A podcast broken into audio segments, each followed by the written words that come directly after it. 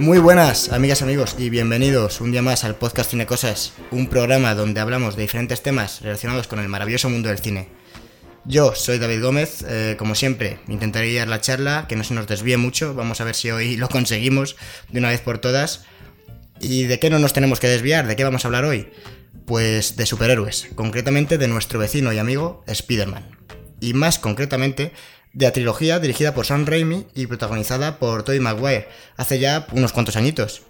Hemos tenido más Spider-Mans, pero bueno, vamos a centrarnos en lo que fue posiblemente su, su inicio en la gran pantalla, uno de sus inicios. Por suerte, como siempre, no estoy solo, me acompaña mi queridísimo amigo Cristian Subtil. ¿Qué tal, Cristian? Hola David, ¿qué tal? Aquí, encantado de pasar otra noche y contigo. Otra noche más, ya, bueno, ya unos cuantos programas, ¿quién lo diría? Pero, pero bueno, nada mal, la verdad, muy contentos. ¿Qué, ¿Cómo ves la, cómo ves esta peli de Spider-Man? Ahora con tanto superhéroe que se acaba de estrenar en Game, nosotros volvemos, volvemos hacia atrás, ¿cómo, cómo es esto? Ah, bueno, pues está bien, está bien volver al, al pasado, cuando Marvel no tenía ni universo cinematográfico, ni estaba cerca de, de hacerse, de cuando eh, estas películas, pues, aunque Spider-Man es verdad que esta, esta franquicia fue un bombazo financiero para, para Marvel, sobre todo para, para Columbia, que creo que era la que, la que tenía los derechos por esa época, que luego pasó a Sony. Eh, pues bien, ¿no? O sea, a mí son películas que me gustan, eh, las recordaba mejores, cuando, o sea, llevaba ya años sin verlas y ahora pues, sido un poco... Bueno, al final, hombre, son películas ya tienen unos añitos, ¿no? Al fin, no son, no se puede decir que sean súper antiguas, pero sí que es de las primeras adaptaciones que, que se hacen del género, ¿no? Sí, de, de Spider-Man estuvo, estuvieron a punto de hacer en los 90, James Cameron estuvo a punto de hacer una adaptación con Schwarzenegger y todo y tal. No habría estado mal, ¿eh? No, seguramente no, pero, pero ya sabemos que luego al final a, a James Cameron lo que le gusta son la, las películas fieles, que es como, como él decía, ¿no? De Aquaman, que era una película que, que no le gustaba que porque no era real, pues supongo que Spider-Man no lo hizo por eso. Claro, claro. Es que verá que entonces hay muchos géneros que no nos va a tocar en la vida. No, no, desde luego. Star Wars debe ponerle los pelos de punta. Y bueno, a mí me gusta porque Avatar es muy real. Sí, y Terminator. Terminator también es muy. Sí muy que verdad que eh, la fidelidad es uno de su. es una marca de la casa de James Cameron, la Bueno, por supuesto, la Avatar realidad. es, Avatar es un drama histórico que, que pone los pelos de punta. Pues bueno, yo creo que antes de adentrarnos en, las tres películas, como las tres las ha dirigido el mismo director, Sam Raimi, pues vamos a comentar un poco quién es este hombre, así rápidamente. Porque. Porque, aparte de Spider-Man, se le conoce por haber iniciado así, como un género, ¿no, Cristian? Sí, eh, él fue el, fue el director de la trilogía de The Evil Dead, que es- son esas películas de los de los 80 donde donde era gore, la- las películas eran gore, con mucha sangre, monstruos, casas encantadas. Básicamente él, él fue el precursor de, de cómo se hicieron luego a posteriori todas las películas de terror. Y sobre todo introdujo elementos como por ejemplo el Necronomicon, que ahora es un objeto de la cultura popular, eh, las motosierras para matar eh, zombies. Sí, ha tenido mucha influencia luego en, en las películas de terror posteriores. Sí que es una Y referencia luego- novedad de Dead. Sí, luego es un director que ha estado muy ligado al, al cine de terror y, y eso creó controversia cuando le ficharon para hacer Spider-Man. Bueno, ahora lo vemos. A mí me parece que, que bueno, se supo defender. Oye, ahora lo vemos. Claro, vemos todos los meses prácticamente películas de superhéroes en la cartelera. Pero cuando se estrenó Spider-Man, eh, las cosas no eran, no eran aún así. No, para nada. De hecho, Spider-Man llegaba... O sea, la primera, la primera adaptación de Marvel buena, si te pregunto cuál es, o sea, la primera, la primera adaptación de películas de Marvel que tuvieron éxito comercial, si te pregunto cuál es, ¿cuál dirías tú? Mm, pues, hombre, no es de Marvel. Porque las de Batman sí que son anteriores. Pero. Pero de Marvel, pues no sé. Sí que. Así a bote pronto te diría que era Spider-Man de 2002. Pues fue Blade de, del 99. Ah, bueno. fue. Es verdad que Blade. Es cierto, la película estaba de Blade, petando. Y Spider-Man, un personaje bastante más reconocido, pues dijeron, hostia, ¿por qué no? Y, y no les fue mal, ¿eh? No les fue mal porque recaudaron, si mal no recuerdo, 800 millones. Mm, no, no conozco, no, no manejo ahora mismo la cifra, pero, pero sí que es, a ver, eh, realmente la primera película fue tal taquillazo que dio para financiar el resto y estábamos hablando de películas con, con bastante presupuesto. O sea... Hombre, para que te hagas una idea, Spider-Man la primera costó 140 millones. Pues fíjate. A ver, ahora Marvel eso, eso eh, no es nada. No, no, para nada. O sea, una película de Marvel que cuesta 140 millones, estamos hablando de las que de las que no quieren ni que sea taquillazo. Eh, pues bueno, si quieres empezamos ya a comentar las películas y, y bueno, comenzamos con Spider-Man 1 eh, de 2002. Eh, como, como ves esta película, el inicio de saga? volver a verla, comentabas que te parece peor, que, en fin, que la recordabas eh, con más gloria, ¿cómo, ¿cómo lo ves? Pues lo primero que tengo que comentar es que estas películas jamás las había visto en versión original y ahora que estaban en Netflix dije, bueno, pues voy a ver en versión original tal, porque los subtítulos son bastante aceptables tal. Y me parece que Tobey Maguire es uno de los peores actores que yo he visto nunca. Gana muchísimo, pero muchísimo doblado. O sea, eh, que Tobey Maguire se haya podido dedicar a la actuación es poco menos que un milagro. Eh, estaba... se, ha ganado, se ha ganado el cariño de muchos fans, ¿no? reconozco, fíjate, reconozco que a mí me gusta bastante, o sea, la actuación que hace Tobey Maguire, pero no... O sea, es que es difícil de explicar, no porque me guste la actuación en sí, ¿no? Sino porque ya le, recuerdo como. O sea, como que le he cogido cariño con el recuerdo. Pero es verdad que viendo la película, hay, hay veces que pone unas caras que dices, pero bueno, este tío, o sea, da la impresión de que el, el único que sabe actuar de las tres pelis es. Es Mary Jane, es Kirsten Dunst. Que, que es así que todo el rato dices, madre mía, qué brutalidad. Pero, pero Tony Maguire, y bueno, y alguno más, y James Franco, en fin.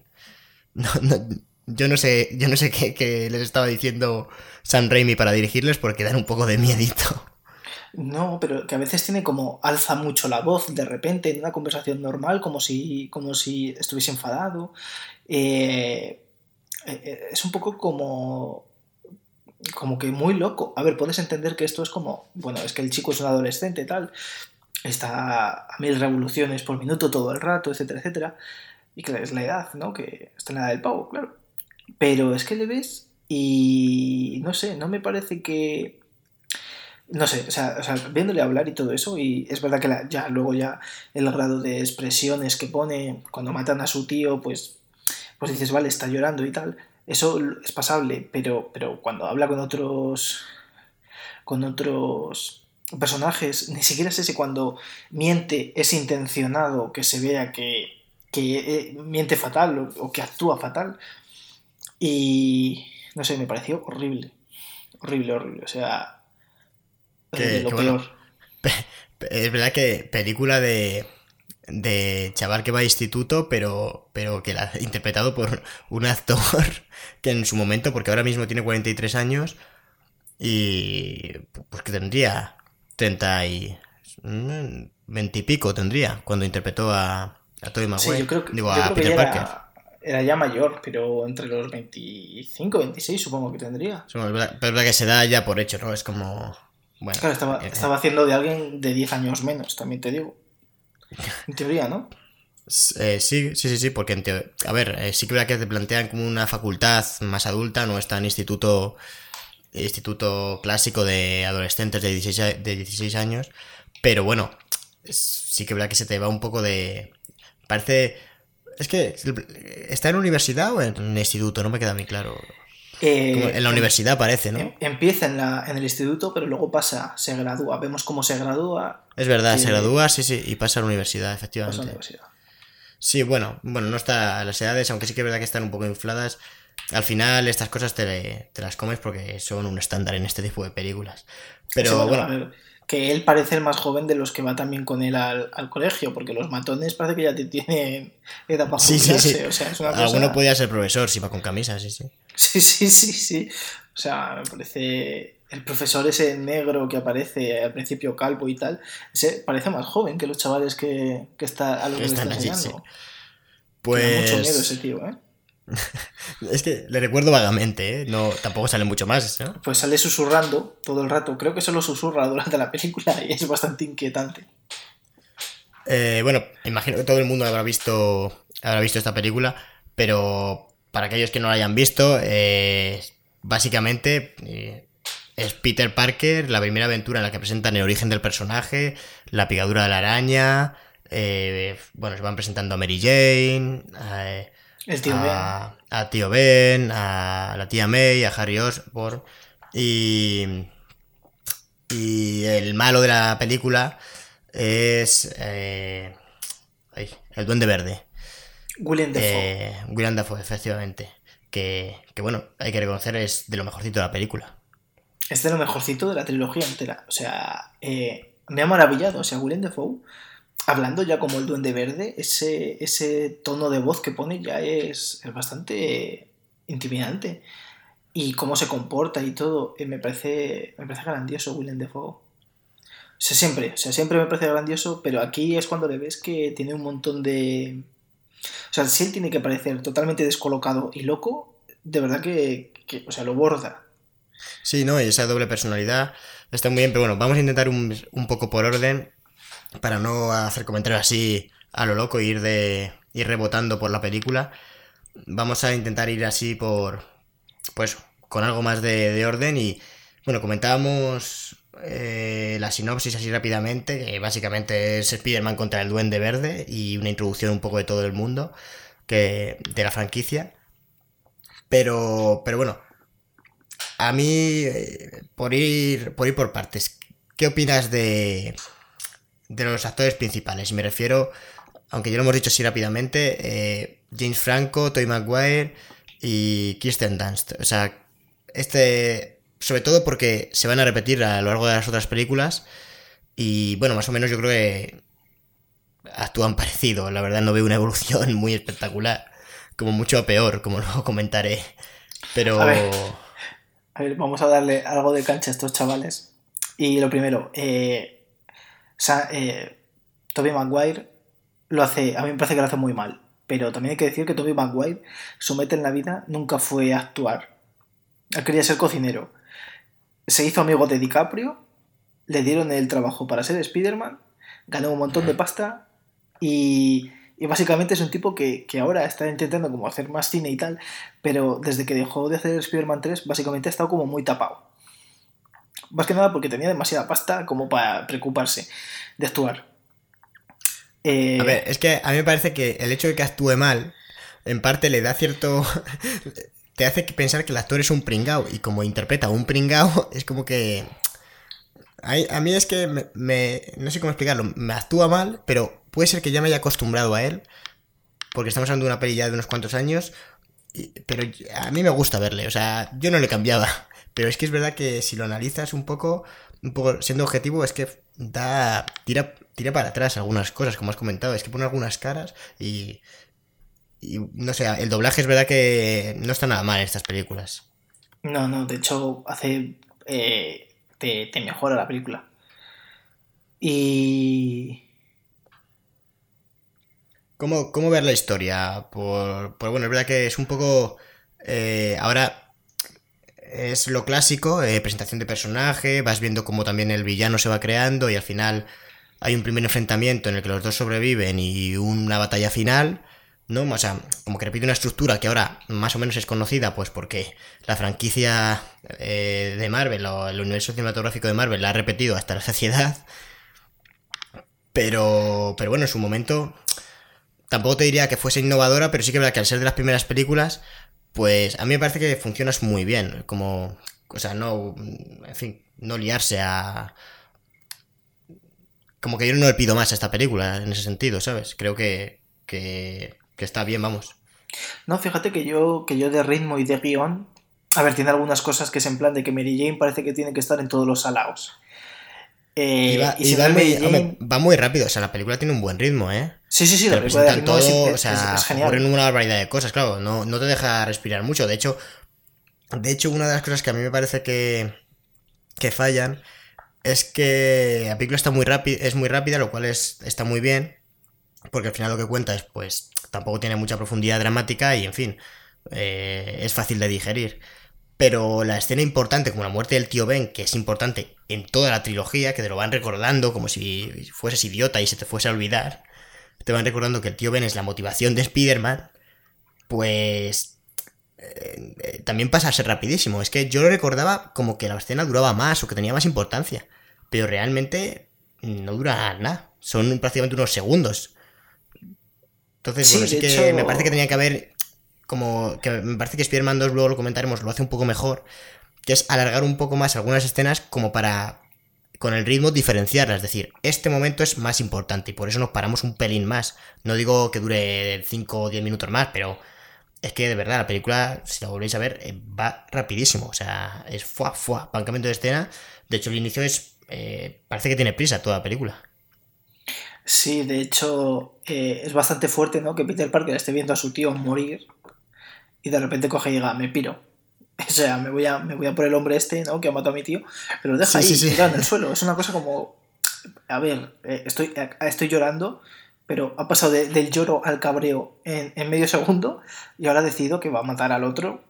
Eh, bueno, no, que, que bueno, matar, más o menos, o yo que sé, ir a por él, pero que al final acaba muerto el hombre. Y, y luego vemos tres películas del otro eh, arrepentido diciendo que, que lo han matado.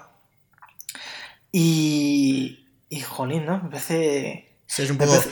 Es, que como, como va tan rápido, a veces como que fuerza a los personajes a. Hay, hay demasiadas casualidades, ¿no? En, en toda la trilogía. Pero bueno, a ver, yo en parte lo entiendo porque. Bueno, es una manera de hacer, rápida de hacer que la historia avance. Pero ya te digo, a mí me gustó, ¿eh? me gustó el ritmo, solo le pondría esos puntuales frenos en algunos momentos. Pero creo que en ese sentido, bueno, no, no, es, no está nada mal, la verdad. Como película de acción al final que es. Y. A mí, eh, que lo hemos hablado poco, hemos hablado de que Tobey Maguire no nos gusta mucho. Pero a mí Kirsten Dunst me encanta. Y de hecho sí que me parece que conecta con, con Tobey Mag- Maguire. De hecho, lo mejor es cuando están. Algunas escenas que están los dos. Sí que es verdad que hay otras en las que pone esa cara que comentábamos antes de Alelao. Pero, pero bueno, centrándonos en la actriz. Es que verdad, bueno, pero es que como pone esa cara de Alelao que no sabes si es que está actuando mal o que de verdad está, está poniendo la cara de Peter Parker, porque es que Peter Parker al final es un pringao y esto me gusta mucho, ¿eh? Toda la trilogía te recuerda que Peter Parker es un pringao todo el rato. O sea, todo el rato. Todo el rato le pasan cosas raras a, Pe- a Peter Parker. En plan, pierde un autobús, eh, un, siendo Spider-Man, yo qué sé, lo, del, lo de las pizzas. En fin, creo que eso ya ocurre en la segunda, pero como que hay, hay, una, hay constantes detalles que te van recordando que Peter Parker es un puto pringao. O sea, y eso me gusta, porque al final es una de las esencias del personaje. Sí, pero, pero es que por un lado, por ejemplo, tú decías que pierde el autobús. A mí esa escena también, cuando la estaba viendo, era en plan, Mary Jane está esperando el autobús. Ay, la primera vez no, cuando te están presentando a Peter Parker, que es en plan que Sí, ya la, te la están segunda, diciendo- la segunda que... sí. La segunda es en plan, pero si Mary Jane está parada en la puñetera parada, que vienen a recogerla y vale, y se pira, pero es que eh, a donde se está dirigiendo es a la parada del autobús, y el autobús pasa de largo, y, y es en plan, pero vamos a ver. Pero eso me gusta, eso me gusta porque, aunque no sea lógico, A- a es, como, es como que Peter Parker no, se lo, no se lo estaban leyendo. Sí, O sea, no, no Sí, sí, sí, a mí yo no estoy de acuerdo. Yo ahí me parece cojonudo, porque es como, es que Peter Parker está pringado que, que al del autobús, cuando pasa por su parada, se le olvida si no está Mary Jane o cualquier otra persona. O sea, si solo depende de Peter Parker parar en esa parada, no paran. Claro, y es un poco, pero bueno, vamos a ver, es que, pero es que de, de estas incoherencias, la película tiene 2.000 2000 millones, ¿eh?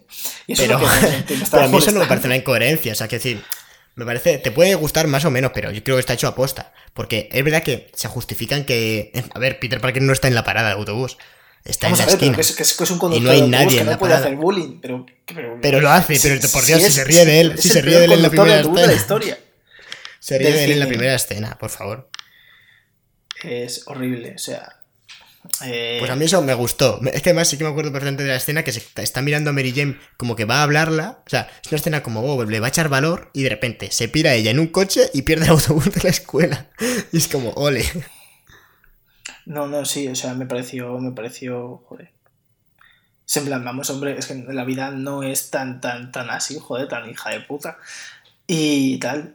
Y luego es que Mary Jane, Mary Jane a mí me parece una persona que es como muy... Durante las tres películas, eh, puede que o sea, sin entrar en que, en que Kristen Dunst sea buena o mala actriz, ¿eh? porque eso no, no tiene que ver con esto.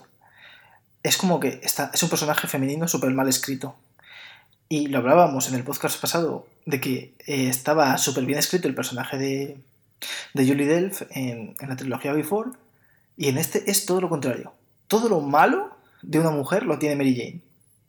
O sea, todo ver, lo malo entre que- comillas. Porque es el. Porque fíjate el romance que, que propicia, ¿no? O sea, se enamora de, de Spider-Man, que lo piensas en frío y porque le ha salvado la vida, que lo piensas en frío y es como prácticamente todas las mujeres que, sal- que, que salva a Spider-Man tienen la misma sensación que esta chica.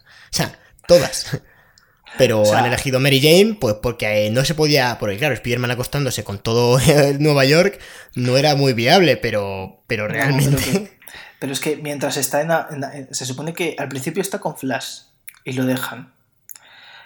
Y dices, vale. Y empieza a salir con Harry. Vale, nada de malo ahí. Pero luego ves a Spider-Man. Y sigue con. Y sigue con. Con Harry. Y, y luego la segunda. el- o sea, y luego corta con Harry para estar con Peter. Peter la rechaza. Y en la segunda película nada más empezar, o sea, la primera vez que sale, que es en la, en la casa otra vez de la tía, eh, le dice como que, oye, bésame tal, está- que están ahí en, en- está Peter tirando la basura. Y la otra, y Peter, no, no puedo besarte porque no podemos estar juntos porque está ahí con el rollo de que es Spider-Man. Y luego, y, y luego dice Mary Jane, pues dice, pues vale, pues, pues encima que sepas que, te- que- que tengo novio, que sepas que tengo novio. Y luego sabemos, Sí, sí, esa escena yo también pensé, ¿pero qué? que sí, es como todo súper raro, ¿no? Es como, pues, A ver, no le dice que Serás novio, dice que está saliendo, que está saliendo con alguien. Y, y encima luego, sí, te dice que estás saliendo con alguien. O sea, que- Sí, sí, estás o sea, saliendo dice, bésame, no quiero, pues estoy saliendo con alguien. Sí, en plan, pero bueno. Es, es- es que se, se echan novios como arma arrojadiza Spider-Man. Y luego eh, se coge y se va a casar, claro, con el otro. Y aún así tiene como... Bueno, hay una escena, eh, esto ya es metiéndome en la segunda parte, pero eh, quiero rescatarla ahora porque luego se me olvida. Y es en plan que Peter eh, creo que ya sabe que se va a casar y tal, y, y va a ver su función porque ya, ya no es Spider-Man tal, y le dice, oye, eh, ¿te, apetece, ¿te apetece ir a comer chop suey? Y le dice la otra, pero Peter, que me voy a casar. Y, y yo, y yo estaba viendo la película y digo, pero no puede ser, no puede ser, tronca, que te ha pedido ir a comer chop suey, que no te está proponiendo nada indecente. No, hombre, no, hombre.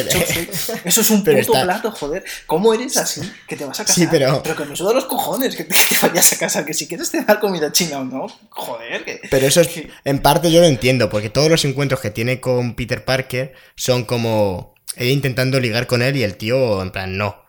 Y de repente ahí cambia radicalmente, porque Peter es otro desgraciado de, también bastante grave, y como la peli no tiene tiempo, porque a ver, lo bueno de la trilogía Before que comentabas antes, la película, o sea, la película entera va de desarrollar al personaje. Aquí los personajes no tienen desarrollo, vamos, el desarrollo que tienen es muy rápido, a través de mucho de diálogo, y algunos de, a través de acciones y demás. Y Mary Jane, con lo poco que sale, es que cada, cada encuentro que aparecen tiene que aprovecharlo para... Sí, para, Para- para quedar mal, básicamente. Es lo que hace, quedar muy mal. O sea, No, yo no, te juro que no. estaba viendo la película en el, en el, en el A móvil mí no me saltó tanto eso. ¿eh? No me pareció, no me pareció así tan, tan raro. Joder, David, yo qué sé, tío. Porque yo también entiendo con una que- amiga de hace que- tiempo y te dice, y te- le dices, Mira, pero, pero mira, pero mira, tiene que estar confundidísima. O sea, Peter Parker la- está detrás de ella toda la primera peli.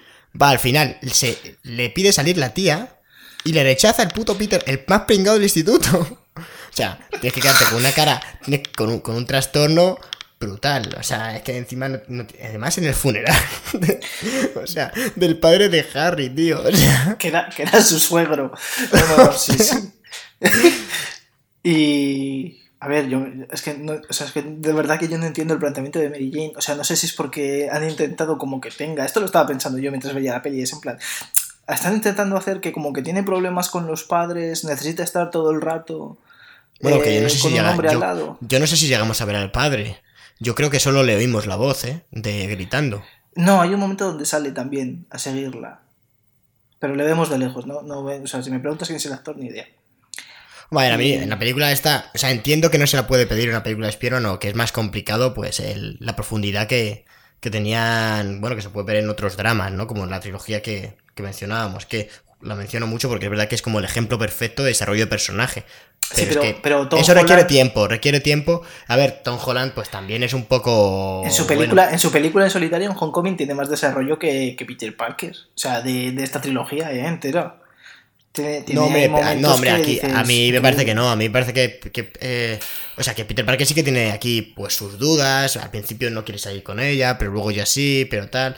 Lo que pasa es que parece como más, eh, más estereotipado, ¿no? Como, como lo típico. O sea, no, no ves profundidad, no ves contrapuntos de, ay, aquí está dudando, pero aquí cae, ¿sabes? O sea, por ejemplo, que me comentabas de Mary Jane. A mí me gusta que en la tercera película, ya saltándonos un poco esto, aunque bueno, luego volvemos a encarrilar, eh, en la tercera película se vuelve a liar con... con... Con Harry, sí. Con Harvey, con Harry, exactamente. Y eso me parece genial, porque sí que le da como esa debilidad, como Mary Jane, que por mucho que digas tú que sería con todo Cristo, en realidad eh, llega un momento en el que es como está esperando a Spider-Man todo el rato, a que él hasta, hasta se va de la boda por el puto Spider-Man, que lleva ignorando toda la vida, y de repente, ya cuando Spider-Man no le hace ni caso, ves ese punto de que ella está en plan, pues mi vida no es tan ideal como yo pensaba. Es que, y luego cuando, cuando se besan, dice, no, no tendría que hacer esto y se va. Ese, como parece que eso, eso le da algo de profundidad al personaje, el hecho de que esa chica vaya allí a hacer eso. Pero bueno, luego hablamos de las incoherencias de Spider-Man 3, porque es que eso sí que tengo una lista, porque es, increíble. Pero es que Mary Jane en Spider-Man 2, con lo que tú has dicho que se va de la boda, eh, eh, cuando nada más aparece y dice, no me importa que seas Spider-Man porque todo lo podemos. Y, y en la tercera parte, en cuanto Spider-Man no le hace caso, se pira con el primero que pasa, que es Harry otra vez. Pero el primero que le hace caso. O sea. A ver, pero porque hay, hay No, hombre, no es así, hay lapsos. O sea, te están dando a entender de que ha pasado bastante tiempo y joder, te muestran un Spearman también un poco imbécil. Le está diciendo la tía, Mary Jane está. Además que no te creas que dejan a la imaginación del espectador nada, no, no. Mary Jane directamente dice al, al Peter Parker, no me entiendes, no entiendes cómo me siento. Y él, sí, sí, yo veo carteles de Spider-Man por la calle y pienso, uh, me he convertido en un icono. Que dices, pero bueno, ¿de qué está hablando este tío ahora? o sea, que te presentan a un, Peter Parker que es imbécil. O sea, que decir, que, le está diciendo a la tía, por favor, escúchame. Y Peter Parker, Spiderman, Spiderman, Spiderman, Spiderman, Spiderman. O sea, no, por favor, si es que yo soy allá y también me lío con el puto Harry. Tú me jodas, pero sí, es que Spiderman es retrasado. A ver, sí, a ver, eso sí, pero quiero decirte que, que es que en, la conversación esa, que luego le dice que es que no trata de mí, o sea, no trata de ti, trata de mí. Y es un poco, a ver, el hombre te está intentando explicar su, su, puto punto de vista y tú ni siquiera le estás dejando acabar. Ya, pero, eso es porque cortan los... O sea, que decir, como la peli va muy rápido, pues en lugar de desarrollar una conversación creíble, cogen solamente las frases que la resumen, aunque haga que sea súper artificial el diálogo, y ya está. Porque es verdad que, pues eso, como la peli va tan a saco, pues tienen conversaciones de oh, Spider-Man, no, no me quieres, sí te quiero, pero no me entiendes, te dejo. O sea, en cuatro frases se desarrolla un conflicto, se desarrolla un conflicto que en la vida real pues es mucho más complejo, pero ahí no, ahí es pues piedra, papel o tijera, ¿sabes? Y ya está. pero bueno, eso, eso es un poco también, pues, eh, fruto del género, porque al final lo que importa es ver a Spider-Man saltando y pegándose con el guante verde y con la gente, eso es lo más importante.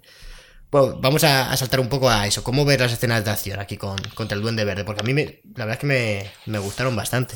Dices, me comentabas antes que había envejecido, bueno, que no tenía muy buenos efectos visuales, pero, joder, pues yo lo he visto. Es verdad que en esto no, no soy experto ni mucho menos, pero yo lo he visto y he, pensado, lo, lo recordaba peor.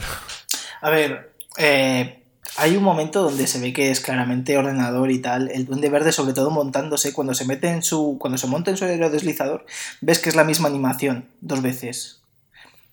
A ver, pero tendrían que ahorrar. Ya ahorran diálogos y ahorran en animaciones. Desde luego que ahorraron. Luego hay un momento donde Mary Jane está agarrada a, a Spider-Man y es un maniquí.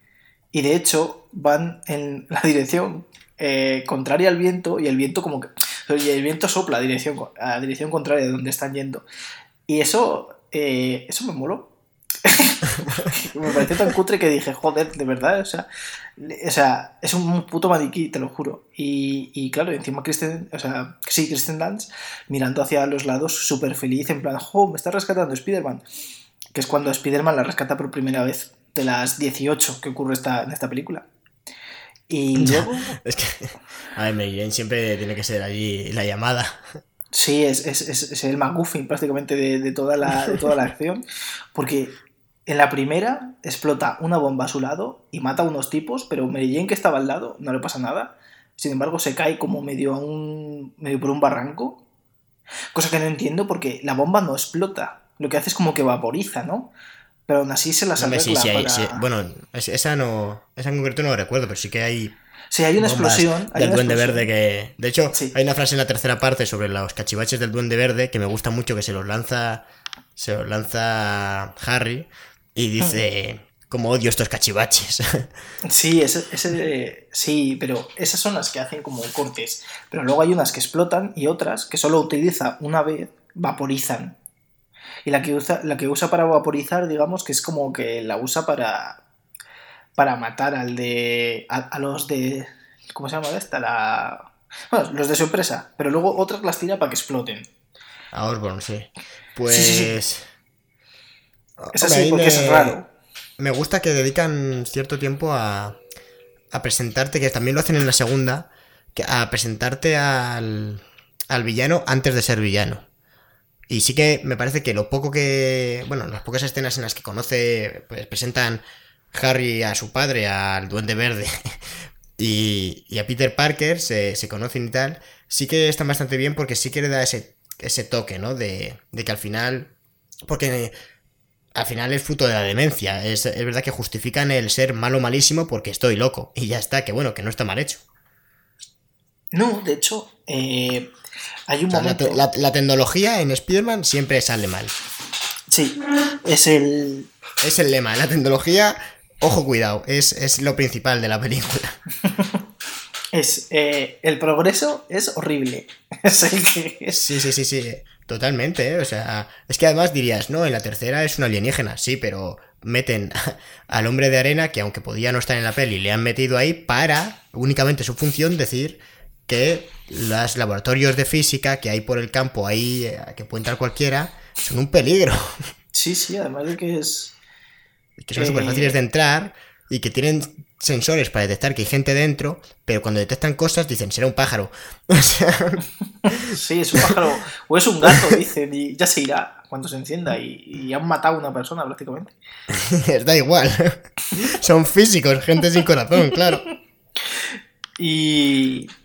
Y, joder, eh, luego hay un momento del Duende Verde cuando está hablando con el espejo por primera vez que usa un recurso, eh, Sam Raimi, que es un poco que, que, también lo usó, ¿cómo se llama este hombre? Peter Jackson en el, en el Señor de los Anillos años después, que es que cuando dos un personaje está hablando consigo mismo, cambia la perspectiva.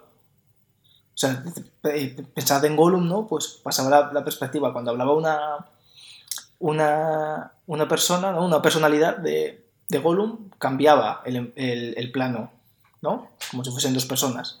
O sea, ¿Tú te acuerdas de eso, David? Eh, es que estoy pensando a lo que te refieres, porque me acuerdo de un plano en el que habla con el, en, con en el, mismo espejo. en el espejo, Sí. y hay una parte en la que enfoca el espejo y él pone, es como el malo, y Hmm. cuando se enfoca, eh, eh, la cámara le enfoca a él, pero directamente, sin, sin el espejo, él es eh, otra personalidad. O sea, como que la del espejo representa una y la otra representa la otra. Claro, esto también No pasa sé si es eso a lo que, a lo que te Sí. refieres o te refieres a que hagan un plano, eh, lo típico de una conversación que es plano contra plano, en un plano está una de la, un, vamos, un personaje a la izquierda y en otro plano está el personaje a la derecha. Eh, Sí, pero usando el espejo, Y aquí digamos. con, claro, usando el espejo, efectivamente, para que no quede así raro, no haya... Pero sí, sí, sí, esa escena sí que la recuerdo y está, de hecho está muy bien hecho porque sí que parece, o sea, le da ese, pues ese toque de, de loco total, o sea, de Gollum, exactamente. Claro, y cuando comienza además, empieza el- la personalidad del Duende Verde empieza como muy lejos de la pantalla y más cerca la de Norman, y mediante la conversación la va ganando digamos, eh, la parte malvada de Norman, que es el Duende Verde, de repente ves que la cámara va haciendo cada vez más zoom y más zoom a esa parte, a la, cara del, Norman malo, digamos, y, cada vez está más lejos del Norman, del Norman bueno. Y eso es, al final, como dándote a entender de que la, parte mala al final es la que se está apoderando de Norman. Sí, la, que, le ha, absorbido. Sí, eso, eso está muy bien porque además es, explicarte algo sin, sin, tantas palabras, aunque aquí lo cuentan todo, básicamente, todo lo... Claro, es que eh, ahí está el problema, que está, bueno, que esta película, eh, como valor cinematográfico en ese sentido, como lo que tú estás contando, que bueno, pues a través de, de encuadres y de movimientos de cámara, eh, te cuenten cosas, sino a través de un diálogo en el que salga el Duende Verde diciendo, oh Dios mío, esta demencia me está volviendo malo, que parece muy loco, pero es que ocurre más o menos a lo largo de todas las películas este tipo de frase, pues... Sí. Pues es, es un poco lo que yo le he hecho en falta, pero es que tampoco hay, en fin, que el género... Eh, se centra más en ser una película de acción y, bueno, los personajes es un poco para, avanzar, porque tampoco tienen muchas. O sea, decir, no, no tiene mucho interés, básicamente, ninguna de las relaciones que hay en toda la película. Pero yo creo que la gente tampoco va a ver eso. La gente va a ver a Spider-Man y, en favor de todo esto, eh, los trajes, que hay que comentarlos. A mí los, trajes, todos los que aparecen en la película, pero vamos, centrándonos a esta primera, el traje de Spider-Man y el, y el duende verde, que tenía no sé cuántas piezas, lo estuve leyendo el otro día, que era un traje que para hacerle la madre del cordero, me parecen magníficos. El traje de Spider-Man me gusta mucho, ¿eh? Luego, bueno, de hecho sí que tiene como muchos fans ese traje. Siempre en última, el último videojuego de Spider-Man como que le pedían a la, a la compañía que hacía el juego que introdujeran ese traje y al final le, han metido por un DLC. A ver, es una tontería lo que estoy diciendo, pero que, la gente le recuerda, vamos. Sí, sí, es. Bueno, es que eh, hay que recordar que esta película le abrió la puerta al mundo de los superhéroes a muchísima gente. Yo recuerdo ver esta película mil y una veces porque de verdad que me encantó.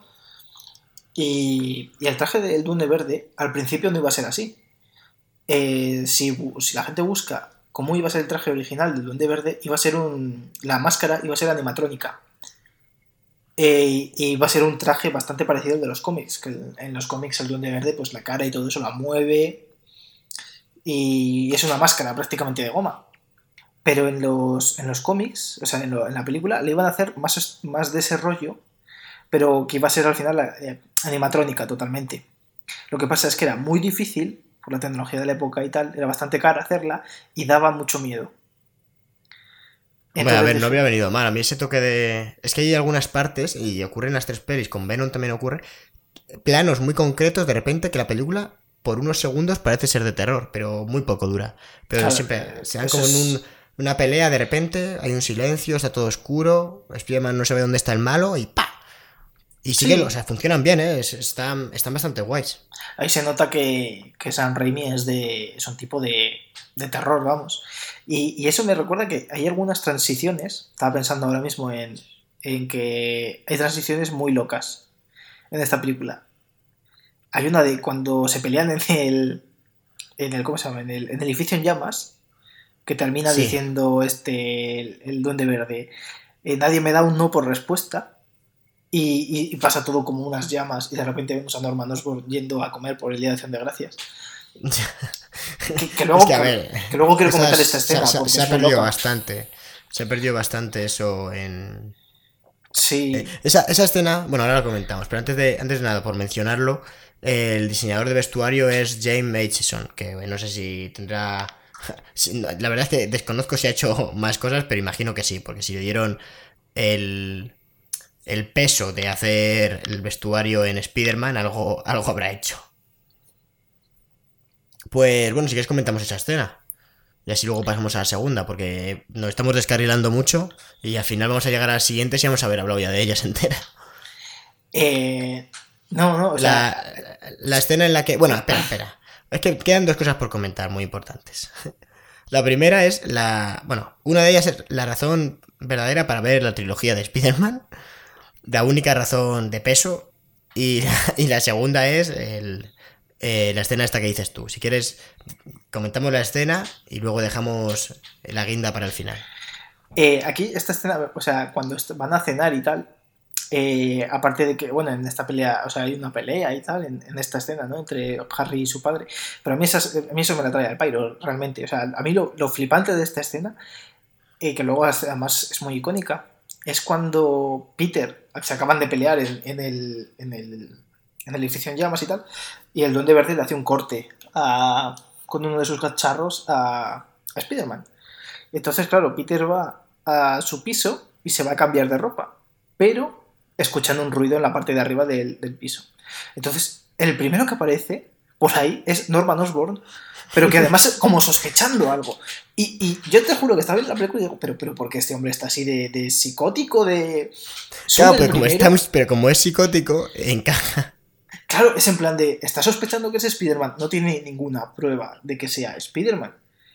Y, y luego, claro, ve la sangre en el suelo y tal, y mira hacia arriba y no hay Spider-Man, porque Spider-Man ahora está en el balcón. Eh, y, entra Peter, y Peter dice, bueno, pues esto me lo ha hecho un, mensajero en, bici, que es la peor puta excusa que, puedes poner para cualquier cosa. Pero eso está bien, porque como Peter es un pringao de mierda, pues excusan, excusas de pringao. Es que, es que es así, o sea, eso está bien hecho. Claro, y el otro dice, atacaos, tiene un corte, debe de ser Spider-Man me voy. y es un poco, pero, pero bueno, Norman disimuló un poco, porque es que luego piensas en Spider-Man Homecoming y la, y la escena cuando el, Está mucho mejor hecha, sí, la escena del coche de Spider-Man Homecoming es mucho mejor.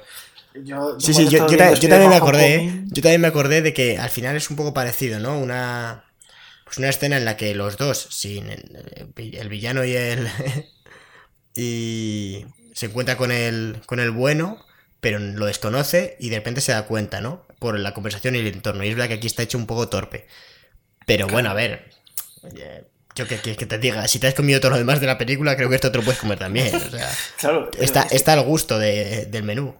Yo te juro que lo estaba viendo y, decía, pero ¿cómo puede ser esto posible? ¿Cómo, ¿Cómo, alguien, o sea, cómo alguien cuando lo estaban rodando no han dicho, oye, a lo mejor esto no tiene ni puto sentido? Porque, ¿cómo, ¿cómo que haber llamado a James Cameron, que había dicho, a ver, esto no, esto no es realista. Por favor. Y o sea, que, mejor será que suba, eh, que suba eh, el señor Osborn y, diga, oh, vaya, eh, encuentre, pues yo qué sé, la máscara de Spider-Man o algo así. Con James Cameron la película habría sido El Caballero Oscuro, pero de Spider-Man. Sí, o sea, o sea, no sé, es que, es que por eso que te decía que, la película como que tiene muchas incoherencias en el guion y es, es, es una película cómica, es tragicómica, y yo creo que esa es su. Tragicómica, sí, sí, sí, que es verdad. Pero yo creo que esa es su principal virtud, que dramáticamente no te vas a llevar nada. O sea, aparte de algunos detalles de San Raimi. Pero cómicamente es la, mejor película del mundo. A ver, pero tiene, es que tiene puntos muy buenos. Por ejemplo, el tema a nivel de, producción, como comentaba, me, me, gusta bastante. El diseño de vestuario me mola mucho.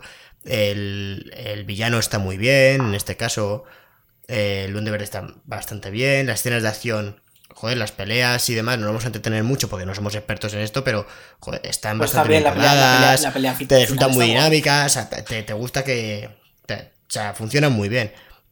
Y además tiene la razón por la que hay que ver la, trilogía de Spider-Man, que es. que es eh, Jonah Jameson. O sea, es eh, J.K. Simons haciendo el mejor papel del mundo mundial que, que es ser el jefe cabrón de Spider-Man. Pero es que además es que es, es que es espectacular. Es que cada vez que sale es oro. O son minutos de oro en la pantalla. Son minutos en los que la película despega. Y de hecho a mí yo creo que me gusta más, mi, mi preferida es Spider-Man 2, en parte porque él sale, yo creo que es en la que más sale este hombre. Y no, o sea, momentazos tiene, en las tres películas tiene momentazos que, o sea, J.K. Simons eh, es, es, un actorazo, bueno, ganó el Oscar, ¿no? Por Whiplash, por ejemplo, donde también era un perfil, es un perfil de actor que es un tipo duro, sabe muy hacer, hacer muy Pero aquí, aquí es que es espectacular. Aquí, además, su, su, afán sin ningún sentido, solo por ser un cabrón de hundir a Spider-Man, es, es, que es brutal. Claro, es que te lo muestran como un cabrón, un tacaño, un... Lo, peor, ¿no? Lo peor de la Odia a su mujer, eh. Claro, y, pero sin embargo te roba el corazón y roba todas las escenas en las que está. Sí, sí, sí, sí, sin lugar a dudas. O sea, porque no coincide, porque no coincide con el Duende Verde, pero había molado bastante. Coincide una vez, Y te das cuenta ¿En de que es un personaje con, con- con cojones. Porque, por ejemplo, cuando le pregunta al Duende Verde quién le hace las fotos a Spider-Man, y a pesar de que acaba de estar con él, en vez de decir. decir Sí, mira, Peter pues las hace Parker". Peter Parker dice, no lo sé, me las envía por correo. Y ya está. Claro, pero y- porque es un cabrón mentiroso y que pregunte. Sí que es verdad, no me acordaba ya de esa escena. Sí, sí, Es sí, que, uff, y- qué bueno es. Es para ver un recopilatorio solo de las escenas en las que sale este tío, eh. Sí, sí. Y de repente aparece Spider-Man y ya empieza otra vez. Spider-Man, sabía que estuve juntos. Y, y el otro, ala, que te calles. Sí, sí, está muy bien, está muy bien. O sea, eh, bueno, es que es, es que es increíble. Sí, increíble. Pues. Si quieres, pasamos. pa- vamos, vamos a seguir. La conversación va a ser un poco similar porque estamos ahondando casi en las tres películas al mismo tiempo. Pero, pero bueno, si quieres, pasamos ya a comentar la segunda. Sí, sí, sí. Porque ya Eh, poco hay que comentar. Claro, ya, ya estamos invadiendo un poco, pero, pero bueno, yo creo que es interesante ahora hablar del Duende Verde porque hablamos de Spider-Man 2 eh, de 2004. Eh, bueno, secuela en la que cambian al, al Duende Verde por el Doctor Octopus. Y, y bueno, en mi opinión, eh, no sé si difieres conmigo, Cristian, creo que sí. Para variar, pues en mi opinión esta es, esta es la película. O sea, de la trilogía no solo de la trilogía, me parece una de las mejores pelis de, de superhéroes que se han hecho, la verdad. No te diría la mejor peli de Spider-Man, y eso que a Spider-Man la han llevado a la pantalla pues ya unas cuantas veces, porque eso ese puesto queda para, para Spider-Man y el multiverso. No, la mejor pero- película de Spider-Man es Capitán América Civil War. No, no, no, a ver, vamos a una peli de Spider-Man, Spider-Man, no una peli que hace un cameo de 5 minutos. Ah, Bueno, oro puro. Spider-Man de Nada, nada, nada. Oro. El multiverso, el, multiver- el Spider-Verso, que se llama, perdón. Esa, esa sí que está bien. Pero bueno, hoy no hablamos de eso, hoy hablamos de Spider-Man 2, que también está genial. De hecho, para mí es, es mi preferida, quitando la de animación. Y, y bueno, yo creo que coge un poco lo, eh, lo que le había funcionado en la primera. Al final, por ejemplo, el, el malo hace un poco lo mismo, realmente. El- presentan cómo se. Te presentan al, al villano antes de que sufra el accidente y se convierta en el Doctor Octopus. eh, que te, bueno, te presentan a Octavio, después se convierte, eh, tiene una lucha con Spider-Man, para mí la más espectacular de, de la trilogía y la más icónica sin lugar a dudas. Eh, y después, bueno, eh, hace alguna aparición más en la que coge a Mary Jane, porque, sin, porque es una de las cosas que hay que echar de la lista, que el malo, a- aunque no tenga necesidad, bueno, siempre meten una excusa para que, para que capturen a Mary Jane. Y después ya la batalla final. O sea, que más o menos es igual que en la primera, pero a mí sí que me parece que tiene algún punto a favor en cuanto que aunque a ritmo es igual de igual de rápida, sí que por ejemplo hay, o sea, al la lucha, por ejemplo, que hay de eh, en el banco cuando eh, que a mí me parece magnífica cuando el Doctor Octopus va a robar al banco que acaba en el tren es una escenación que dura bastante, es bastante larga. Y realmente yo pensé, no me acordaba de, de cuánto duraba, y pensé que iba a acabar cuando. Eh, en el fantástico momento en el que la tía May le mete un garrotazo en la cara. Mm. Y ahí hay un momento en el que parece que va a terminar. Pero te dicen, no, no, no, ahora nos vamos al tren. Y en el tren sigue la escena de acción. Y dura otro minuto más. Y al final es un momento que a pesar de que toda película, las escenas duran muy poco porque van a saco, de repente esa escena de acción dura casi el doble de, de lo que suelen durar las escenas anteriores. Y eso a mí me gusta, porque es como, le da importancia, es como, este es el conflicto. Es, es el puto Spider-Man contra el Doctor Octopus destrozando la puta ciudad. Y, y eso, o sea, a mí me gustó, que ahí dijeran, pues vamos a hacer una escenación larga.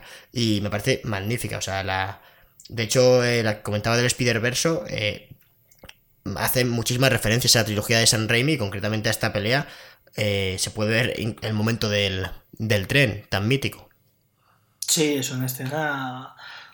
También porque también era una pelea que era en gran parte en CGI, ¿eh? Y, y no se nota tanto como, como puede ser, por ejemplo, en, en la primera parte. Luego. Estaba A mí me parece que está bastante bien rodada. Además, siempre, siempre Sí. se queja la gente de que las peleas son de noche tal, y esta, esta, pelea, esta pelea es No, a plena luz del día. Es a las 12 de la mañana que se ve, se ve todo perfectamente y, y de hecho casi todas las películas de Spider-Man, los enfrentamientos, menos los finales, digamos, son, son, por, son por el día. Que se vea bien, vamos, no tiene, no tiene miedo San Raimi. No, y, no, y, como comentabas, a mí me parece que está, que está bastante bien resuelto. Es que a mí las escenas de acción de, de toda la trilogía, pues en general creo, creo que están muy bien porque sí que parece, bueno, se parece una tontería, pero sí que, yo sí que veo más o menos lógico, ¿no? Lo que van haciendo en las... O sea... A veces que vemos una peli de estas de superhéroes y dices, pero bueno, si tiene tantos poderes, ¿por qué ahora no utiliza este, no? Pero es verdad que como Spider-Man básicamente lo que hace es meter puñetazos y lanzarte arañas, tampoco se complica mucho más. Pues me parece que está bastante eh, guay. Igual que el Doctor Octopus de vez en cuando pues utiliza sus eh, sus brazos como para. En fin, es que no sé cómo. No, me sale ahora un ejemplo concreto, pero sí que parece que los personajes no son idiotas, que luchan utilizando todo su potencial. ¿Sabes lo que te digo? Hmm. Sí, sí, sí ya. No, no, sí, te estoy entendiendo perfectamente, David, joder.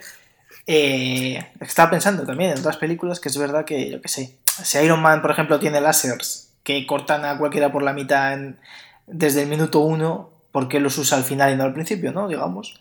Claro, o, Iron, Man 3 en general.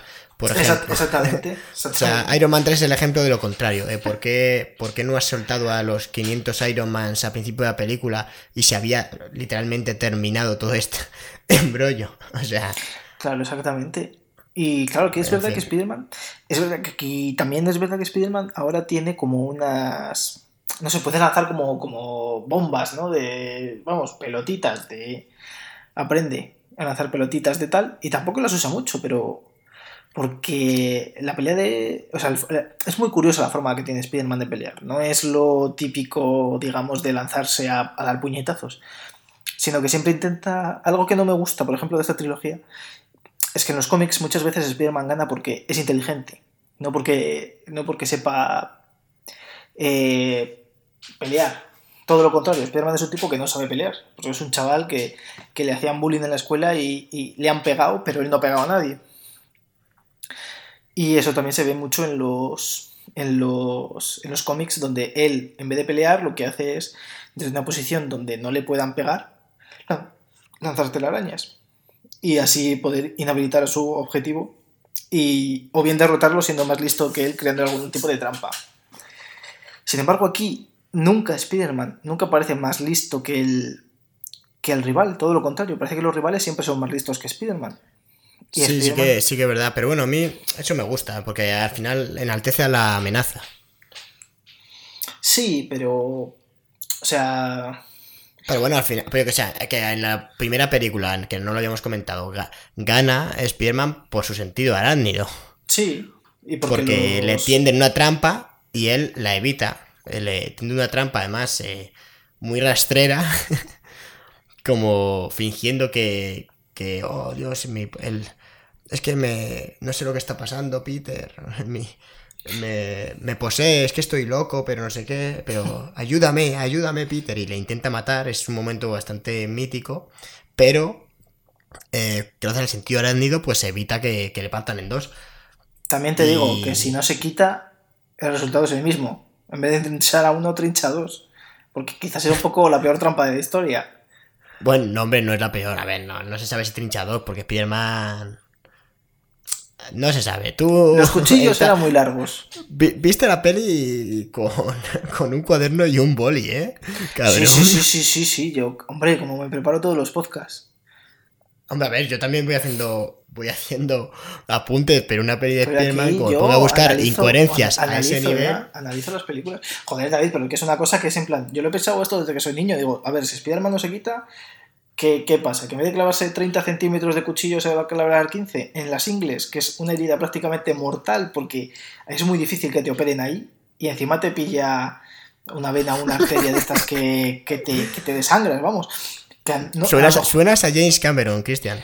Sí, sí, sí. Es que tú no sabes que una herida ahí es mortal, pero encima es mortal porque no te pueden ni coser ni nada y tardas en, en desangrarte. Lo mismo estás seis horas desangrándote y no pueden hacer nada.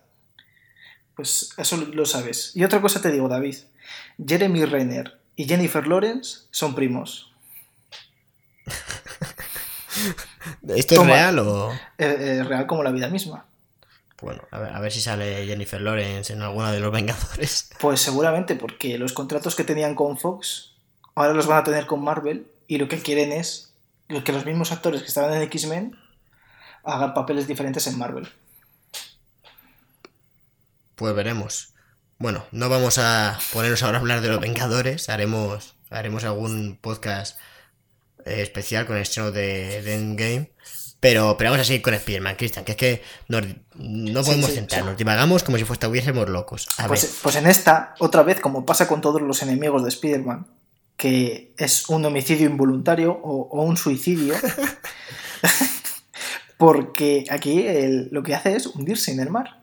Realmente, sí, pero aquí no- me gusta porque realmente le dan la redención. Sí, Ah, el es- malo es- es redentor. no es como en la primera. En la primera el tío es malo, Muere porque es Parece que se imbécil. redi- pa- parece, no, parece que se redime, en plan, oh, pobre, ayúdame. Y en realidad es una trampa. Y muere por cabrón. Y en esta no, en esta encima es mucho más fuerte, ¿eh? O sea, Sí, sí, el sí, Doctor Octopus da la impresión de que se puede cargar a Spider-Man en cualquier momento. Ojo, de hecho le, le derrota O sea, dos o tres veces.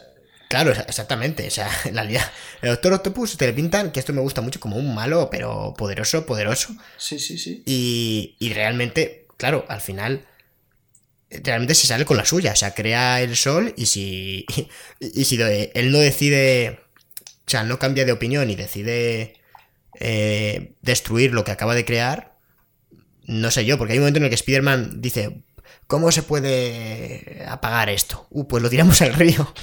dice, yo me encargo, dice el Doctor Octopus, no, no, no, me voy a encargar yo. A ver, ¿cómo pensaba el puto Spider-Man? O sea, si es imposible acercarse, acercarse al sol. Bueno, Eh, por suerte, como, no había, como no habíamos, claro, como había tercera película, pues deciden que el Doctor Octopus lo haga ese papel. Y esa redención a mí me gusta mucho, porque sí que le da un poco más, ¿no? Es porque al final el Doctor Octopus y es que los tres malos, esto me llama mucho la atención. En la primera película, el tío, debido a unos gases, eh, tiene como dos personalidades porque es- está loco. Eh, hablan de demencia en la peli. Sí. Eh, y le consume. Es como una doble personalidad, como tipo Gollum. Pero es que en la segunda peli, en Doctor Octopus, es casi igual.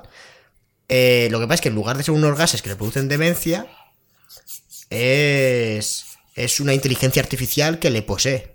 Claro, y le dice que tiene. que- Y lo bueno, y lo bueno es que no le dice que tiene que destruir la ciudad. O, bueno, le dice que tiene que acabar el proyecto. Claro, que es un poco como para lo que, a lo que has estado haciendo toda tu vida. Claro, es como toda la vida. Exactamente, además que los brazos están hechos para eso, ¿no? Es como termina Claro. la- lo que. eh, tu propósito. Que eso está. A mí me gusta, vamos, que. que lo que pasa es que el propósito. Pues tiene como daño colateral destruir la, la tierra. Pero. Pero me gusta que, que vaya hacia ahí. Y es que la tercera, realmente. a Spearman y le pasa igual. O sea, al final, eh, Venom, eh, o bueno, o el simbionte este le, le posee y también tiene como dos personalidades. Lo malo, bueno, ahora luego lo comentamos en la tercera. Lo que pasa es que en lugar de hacerle malo, le hace gilipollas. Pero. A ver, lo que hace, lo que hace el simbionte es como potenciar. Sí, pero es que es que es mentira. Bueno, luego hablamos. Es que para tercera, para tercera película sí que cogí yo el boli, porque es que madre de Dios. Vale, tercera vale. película reúne lo mejorcito de cada casa. Vamos a ver, la segunda peli, que es lo mejor. Eh, la segunda peli de Spider-Man es, si alguien no tiene mucho tiempo, que se vea directamente a la segunda. Porque en mi opinión, vamos, no sé Cristian, pero en mi opinión, con diferencia, es la que merece la pena. Sí, sí. a ver. Eh. A ver, a mí, a, mí, a, mí, a mí las tres películas me parecen divertidísi- divertidísimas, ¿eh? No, no, o sea, a mí, a mí la trilogía me gusta, ¿eh? Así Sí, estamos sacando punta. la- Como de Pero, las bueno, mejores la- trilogías de Marvel que hay. La tercera reconozco que yo no la volvería a ver si no, si no hacemos otro podcast sobre ella. Pero, pero las otras dos me parecen magníficas. Y centrándonos en esta segunda, eh, bueno, aparte de que lo que comentaba, de que el Doctor Octopus recoge un poco esa personalidad del Duende Verde, porque bueno, funciona muy bien en la primera. eh, una escena de las que eh, comentaba que refuerzan que Spearman es un pringado. En plan, sí, ahora Peter Parker pues lucha contra el mal y todo lo que tú quieras. Y, y encima ya Mary Jane está colado por él y tal y cual. Pero la escena de la fiesta del astronauta, que no consigue coger ningún tentempié a los camareros y al final coge una copa y resulta que está vacía. Y encima les hacen hacer una foto a Mary Jane con el astronauta. ¿Sabes? O sea, esa escena es el recordatorio de que es un pringao. Y es que ocurre toda la peli. O sea, toda la peli, yo qué sé, que si un charco les salpica o todo el rato. Sí, es como que que, me, le parece fácil, o sea, me parece que es una tontería, pero es que es, es que es como es la es que sí es la esencia del personaje un poco, es es como este es un cualquiera, es que es, es un pringao, o sea, Spiderman y, y- y incluso después de ser Spiderman sigue siendo un pringao. Que esto solo es un, es un tipo con traje, ¿sabes? Hmm. Y, Y- y eso me gusta. Y de hecho, la escena, una escena muy bonita también, eh, del tren, cuando se le quita la máscara, todo el mundo ve quién es, él tiene miedo y le dicen, nadie, no diremos nada, ¿sabes? Como que le da un poco de identidad al- a la ciudad, ¿no? A, a Nueva York. Es como... Claro, te- habla Que- de la grandeza luego- de Spider-Man. Claro, exactamente. Le... O sea, esa escena es como la que más le define como héroe, yo creo, ¿no? Como, como símbolo. Que eso está... Son detalles que podían no estar en la película, pero, pero son por los que yo opino que, que está más, un poco más pulida esta segunda parte. Y luego que, que Jameson, pues es- está espectacular. O sea, en la primera funcionaba bien y aquí le dan algo más de cancha y lo hace perfecto. O sea, escenas como la elección del nombre del villano son brutales. O sea, eh, está. mm, Aparece el, el Doctor Octopus, eh, roba un banco y, y hay una escena en la que aparece en, en el periódico diciendo: ¿Cómo vamos a llamar a este villano? Y aparece uno de los ayudantes de Jameson. Que es el dice, hermano de "Doctor San Raimi, por cierto. Ah, sí, no lo sabía. Sí, sí, pues sí. bueno, pues aparece el hermano de San Raimi y le dice a Jameson, le podríamos llamar Doctor Octopus.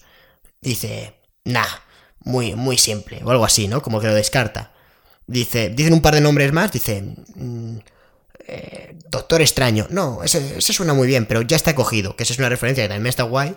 Dicen Ujú. un par de nombres más y, y dice Jameson, ya lo tengo, Doctor Octopus. Claro, que- Doc que- Ock. que- que se y lo dice dice el el otro eh, claro, exactamente. O sea, ahí está. Es una escena muy tonta, pero que está genial. O sea, que Jameson es, es una maravilla. Es es, es lo mejor. Y también en la que. En eh, otra, otra escena espectacular. Eh, hay una parte en la que Spiderman como que eh, renuncia y, tira el traje y pasa como por una crisis. Y el traje le encuentra un vagabundo y se lo lleva y se lo vende al, periódico. En plan, mira qué, exclusiva tengo. Y aparece ahí en los periódicos, Spider-Man vencido. Y el tío este está súper contento, en plan, va, he vencido a Spider-Man, el poder de la prensa ha vencido. y, es brutal porque tiene el traje colgado en el despacho y de repente cuando Spider-Man ya se anima y vuelve, le roba el disfraz y él está como súper triste diciendo, oh Dios mío, he vencido a Spider-Man, ahora todo va mal, tal. De repente le roban el traje y dice, puto Spider-Man, es, es, es un ladrón, es, está tocando mi traje con, con sus manos y vuelve, y vuelve su odio brutal. O sea, me, me gusta mucho esa... Es que es, literalmente es una parodia de, sí mismo. no, no sé, es que es un personaje que me, me da rabia porque no creo que funcionara en una peli en solitario, pero me apetece verle todo el rato. O sea, me gustaría que hicieran, yo que sé, una serie de, de- sobre el Daily Beagle, solo para verle. Sí. Y otra cosa, que hay una escena eliminada, o, o no sé si la metieron en los créditos y tal, que era de él disfrazado de Spider-Man. Sí, sí que la he visto, ¿no? O sea, no sé dónde la meterían. Yo creo que en el Blu-ray o alguna cosa así, ¿eh? Porque en los que, créditos no. que también te habla un poquito de la personalidad de Jameson, que a lo mejor no es odio lo que le tiene Spider-Man, sino tanta admiración que quiere ser él y lo odia por ello, ¿no? Es como envidia. Sí, bueno, a ver, es verdad que tampoco se preocupa la película, no tiene ninguna intención en desarrollar al personaje. O sea, cogen a un personaje estereotipado hasta los extremos. como el típico. El típico jefe cabrón. Pero hasta unos niveles de, de odio que, que, que en fin, lo mejor de la película. Este podcast se va a titular eh, Viva Jameson. Hombre, por supuesto. Y ya ahora que vamos, hablamos ya de, de Mary Jane otra vez, voy a hablar de Mary Jane otra vez. Aquí hay una escena donde ella le da un beso a su novio, el astronauta, y se lo quiere dar como si fuese, eh, como si fuese el rollo, el primer beso que se dan, icónico. Y me parece lo más asqueroso del mundo, porque es Mary Jane, ¿qué estás haciendo? Por favor, déjalo. No, hombre, pero al revés, joder, Cristian, ¿eh? Como odias a Mary Jane. A ver, pues a mí me gustó, me, gustó porque en ese momento no sabes si eso es. O sea, es que, a ver, todo, todo el amor de Mary Jane y la relación de Spider-Man-Mary Jane se basa en que se da un beso y ese beso es súper mega mágico. O sea, se basa en esa idea romántica. Ese es el pivote. Y, y, ella como que intenta ver si, pues, si siente lo mismo que sintió aquella vez y ve que no. O sea, si, si, quieres sentir lo mismo que sintió besando a un desconocido en la calle, David. A ver, pero que es la idea, está, es un amor muy idealizado el que te muestra Spider-Man. No puede pedirle... Joder, claro, es que el haber visto la trilogía de Spider-Man después de la trilogía Before nos está... Claro, es que ya no es... El, mundo ya no es lo que era, David. Claro, ahora pedimos un... pedimos películas de seis horas. películas de seis horas en las que cuatro horas, sea, o sea, dos horas sean la película como la tenían planeada. Y luego que añadan cuatro horas de diálogos para desarrollarlo en profundidad todo bien. Joder, David, que hemos visto en Game que son tres horas de película y dos de ellas son para, para desarrollar personajes. Bueno, a ver, pero no, no, no, no me metas ahora en game, porque en game es, o sea, a los personajes ya les conoces, no te tienen que presentar, o sea, que sí. a Medellín también la conoces de una película anterior. Pero una película, no 22. Hombre, a ver, ¿de cuántas te crees que conoces yo que sea? Capitana Marvel. Claro, justo esa, ¿no? Y, bueno, bueno, es que está súper desarrollada en Endgame, es una cosa loquísima. Se corta el pelo, tío. que tiene Capitana Marvel. Hace un cambio de look y fuera. No, no, no vamos a hacer aquí spoilers de Endgame, solo nos faltaba así, de repente. ya, ya haremos uno, Cristian, tranquilo, en, breve. Pero, pero bueno, Spider-Man 2. Eh, lo, bueno, un poco Spider-Man 1, pero mejor, más pulido, con detalles que enriquecen más a la película y con mayor presencia de, de Jameson. Yo creo que son los tres puntos más importantes. Sí, la verdad es que me encanta, Me encanta el momento, lo he comentado antes, el garrotazo de tía May ah, a Loco. O sea, es un momento que dices, parece una tontería, pero, pero le da ese... Tía May, tía May es, la, es como una mujer que representa la bondad igual que el tío Ben. Y dice, Buah, este es un villano y encima va a actuar sucio, pues garodazo. O sea, que tía, May, es otra que también está en todos los alados. Cuando no es la una, es la otra. A ver, no podía. Solo te falta que te vayan introduciendo personajes a lo loco. A ver, a mí me parece que en eso, eso está bien. O sea, no, yo, yo, no me pregunto qué hace aquí, porque tía May a ver, está en esa escena de acción, está justificado, porque hay casualidades también, como que, justo vayan a robar un banco el día que va Spider-Man con su, con su tía. Pero, pero bueno, yo que sé, peor me parece en la tercera peli. Bueno, es que luego, es que la tercera peli, todo lo malo lo concentra. Y, joder, es que el único banco de todo Nueva York tenía que ser ese. Y Zas. Eh, a ver, pero es que sí. Si no haces esos, si no haces esas cosas, no, a ver, sí, ¿te imaginas en versión realista? Spearman versión realista. Spearman eh, tiene tantos villanos que no llegan a. que, el otro Octopus y Spearman no se llegan a cruzar en toda la. en toda la película. Es, Doctor Octopus crea el sol y destruye Nueva York. y Spearman mientras, pues lo vemos luchando contra algún otro villano mientras el sol se come Nueva York. A ver, yo entiendo, yo entiendo que es por, por un poco de, de. Joder, la propia. La propia casualidad, ¿no? De. De la del argumento, pero que luego no es. O sea, nunca hay casualidades en un argumento, todo pasa por algo. Y vale, eso lo entiendo, pero, coño, puedes coger a otra señora en vez de la tía May. Que luego no, no, no, no, no, la tía May tiene mucho más. No, al revés. Está bien que cojan a la tía May porque es la tía de Peter Parker. Si cogen a otra señora, a nadie le importa que esa tía se, se muera. Pues a lo mejor si la matan en medio de la pelea, pues yo que sé, puede, puede generar incluso más conflicto luego en Peter. Y luego hay una escena también con la tía May. Bueno, eh, en la pelea, en la pelea de luego, de cuando, antes de que pasen el tren, hay un momento que me gusta mucho, que luego también lo, utiliza en Spider-Man 3, que es cuando están cayendo, hay un momento donde quita la música. Y solo se escucha el viento, como si tú estuvieses cayendo, y, y la sinfonía de las hostias. Y eso me, eso me mola muchísimo a ver, eh, de, todas formas, bueno, la, música la compone Danny Elfman, que lo hace bastante bien. A mí me gusta bastante la, banda sonora de la trilogía. Es icónica. A mí me recuerda mucho a la de Batman. Y claro, es el mismo tío. Ah, es el mismo tío que hace. la de Batman de, las, las antiguas. Las primeras, sí. Claro, pues luego es Hans Zimmer. Hmm. Que me Este es parece que también es el de. Me suena de Pesadilla antes de Navidad, este hombre. Daniel Mann. Me, me Eh, suena muchísimo, ¿eh? Sí, bueno, tiene 2000 Igual- composiciones famosas. A ver si es. Sí, pero que. Sí, es, es de Pesadilla antes de Navidad también. Exactamente, de hecho Eh. canta. En Pesadilla antes de Navidad canta. Y todo. Ah, pues no, no sabía yo que encima cantaba el tío. Sí, sí, canta bien. Pues, como tú has dicho, es que es muy icónica. Al final parece que no, pero la trilogía esta, ser de las primeras, igual si le hubieran hecho ahora, pues no funcionaría igual. Bueno, en mi opinión, Spider-Man 2, incluso si hicieran ahora, mm, me parecería muy destacable. Pero es verdad que en su momento, como era de lo, de lo primero y realmente tiene muchos aciertos, ¿no? Ya no a nivel de que la banda sonora se haya convertido en un icono, o yo qué sé, que, eh, en fin, todo lo de los trajes, la banda sonora, el... Al final los actores, por mucho que a nosotros no nos gusten, en su momento funcionaron muy bien. O sea, que decir, no hubo cambios en la trilogía y, y la gente, a la gente tiene cariño a, A Tobey a Maguire. Tobey Maguire, o sea, las cosas como Pero son. porque la gente sea, no sabe que Tobey Maguire es un hijo de puta. Pero bueno, pues, pero bueno. Es verdad, es verdad. O sea, Tobey Maguire seguramente sea una de las peores personas que pisa, que pisa la, la tierra y todo lo que tiene es gracias a DiCaprio, ¿eh? O sea, cero... O sea... tú No, tiene fundamento, ¿no? Este, este, o sea, este insulto gratuito es No, no, no, no, tú conoces... por amor al arte. No, no, no.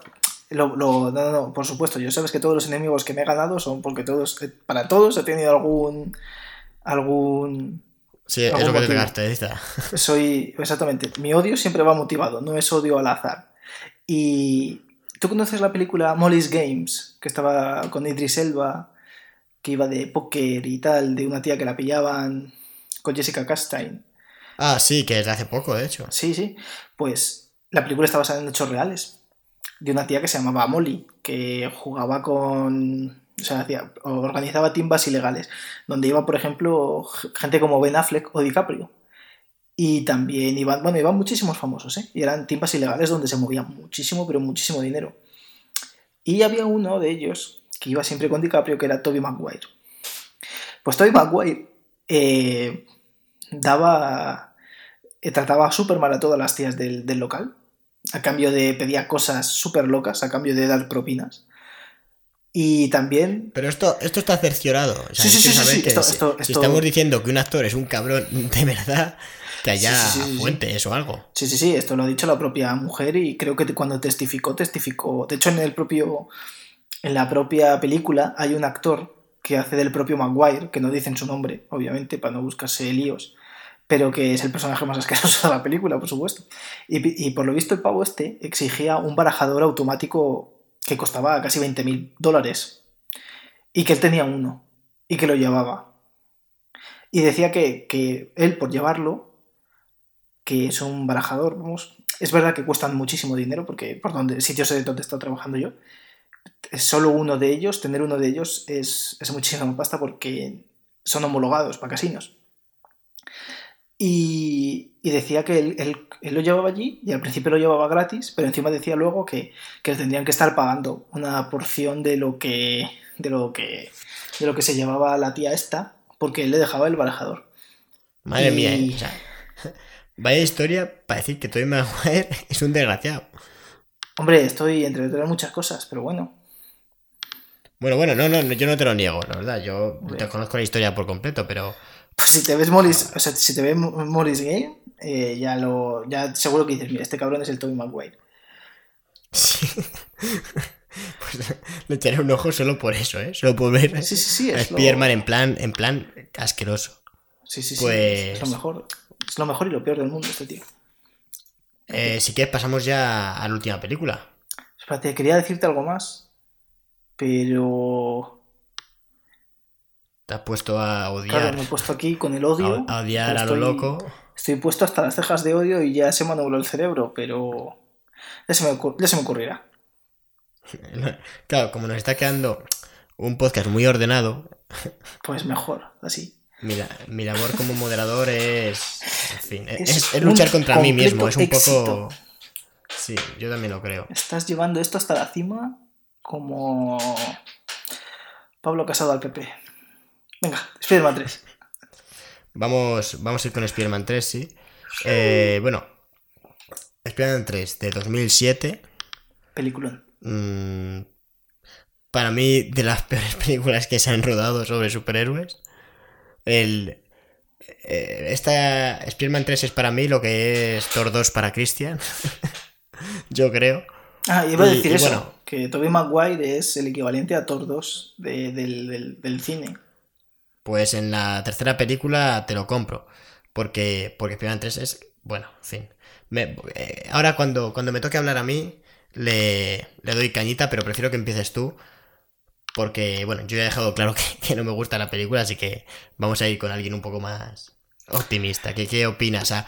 Bueno, para empezar, ¿de qué, ¿de qué va Spider-Man 3? Rápidamente. Ya hemos visto que Spider-Man 1 contra el Duende Verde y presentan al personaje. Spider-Man 2 tiene una crisis y acaba saliendo eh, todo bien. eh, lo más importante es que, bueno, ganan al malo y Mary Jane se entera de que Peter Parker es Spider-Man Deja a su Y- novio en el altar. y deja a su novio en el altar por Spider-Man en la escena final y deciden vivir juntos y af- y afrontar los desafíos que se les presenten. Sí, Spider-Man 3, eh, ¿de qué va esto? Pues no que me habían hecho esta pregunta realmente. Y, y es que si me pides una sinopsis de esta película, es un poco, pues, Es un poco complicado porque no tiene rumbo la peli. no, es como, es como todo muy loco, es muy, muy dado a la, a improvisación porque empieza ya. eh, la, eh, la sinfonía de las hostias empieza como a los 10 minutos, eh, porque tenemos un dato importante, un dato de vital importancia de la segunda parte. El Duende Verde, o sea, Harry Osborn descubre que su padre era el Duende Verde, o, o por lo menos descubre que le hacía las armas, porque luego no queda muy claro. Claro, no queda muy claro si, si se plantea el hijo eh, todas las barbaridades que ha hecho su padre, no. Claro, ¿no? Solo se plantea que Spider-Man mató a... A su padre por algún motivo que su padre. desconoce. Exactamente. Y, y, y bueno, pues Peter Parker pues se quiere casar. Y entre medias, pues vemos una, una serie de enemigos que quieren matarle de una u otra manera. Bueno, es que, es que es verdad, es muy complicado. Es muy complicado definir esta peli. Básicamente porque, ¿ves? Es que ya, ya empezamos mal. Porque esta película no tiene. No hay. uh, no sé, un desarrollo claro. O sea, a mí. Ya aquí me falla. Porque en el resto de películas, bueno, pues también es verdad que hay varias cosas. Pero, pero más o menos. En la primera peli, pues yo qué sé. El, ves a Spider-Man que dices. Que, que, bueno, pues la introducción del personaje, cómo se convierte. Y también su. Su viaje del héroe, vamos. No... Claro, exactamente. El viaje del héroe. Luego llegas a la Spider-Man 2 y tienes a Crisis, que es un poco la. O sea, como. La sinopsis es la crisis de Spider-Man. Claro. Luego está el Doctor Octopus entre medias y toda la pesca. Pero es la crisis de Spider-Man de. pff, estoy ya hasta los huevos de ser Spider-Man. y encima. Y, encima está Mary Jane por ahí, que no me merece la pena ser Spider-Man renunciando a Mary Jane, ¿no? Es un poco como la clave de Spider-Man 2. Pero es que Spider-Man 3, en, en teoría, lo que se podría decir que es la duda es que eh, lo que dice la tía May, ¿no? Lo de eh, si estás preparado para, o sea, si quieres pedirle matrimonio, tienes que, ¿cómo era? Que quererte a ti mismo o algo así. No, que... O No, o que, o no, querer. No, no, es que, ya- es que a ver, es como es una estupidez de esta. Es querer más a ella que a ti o algo así, ¿no? Sí, sí, eso es. querer más a, a Mary Jane que a ti mismo.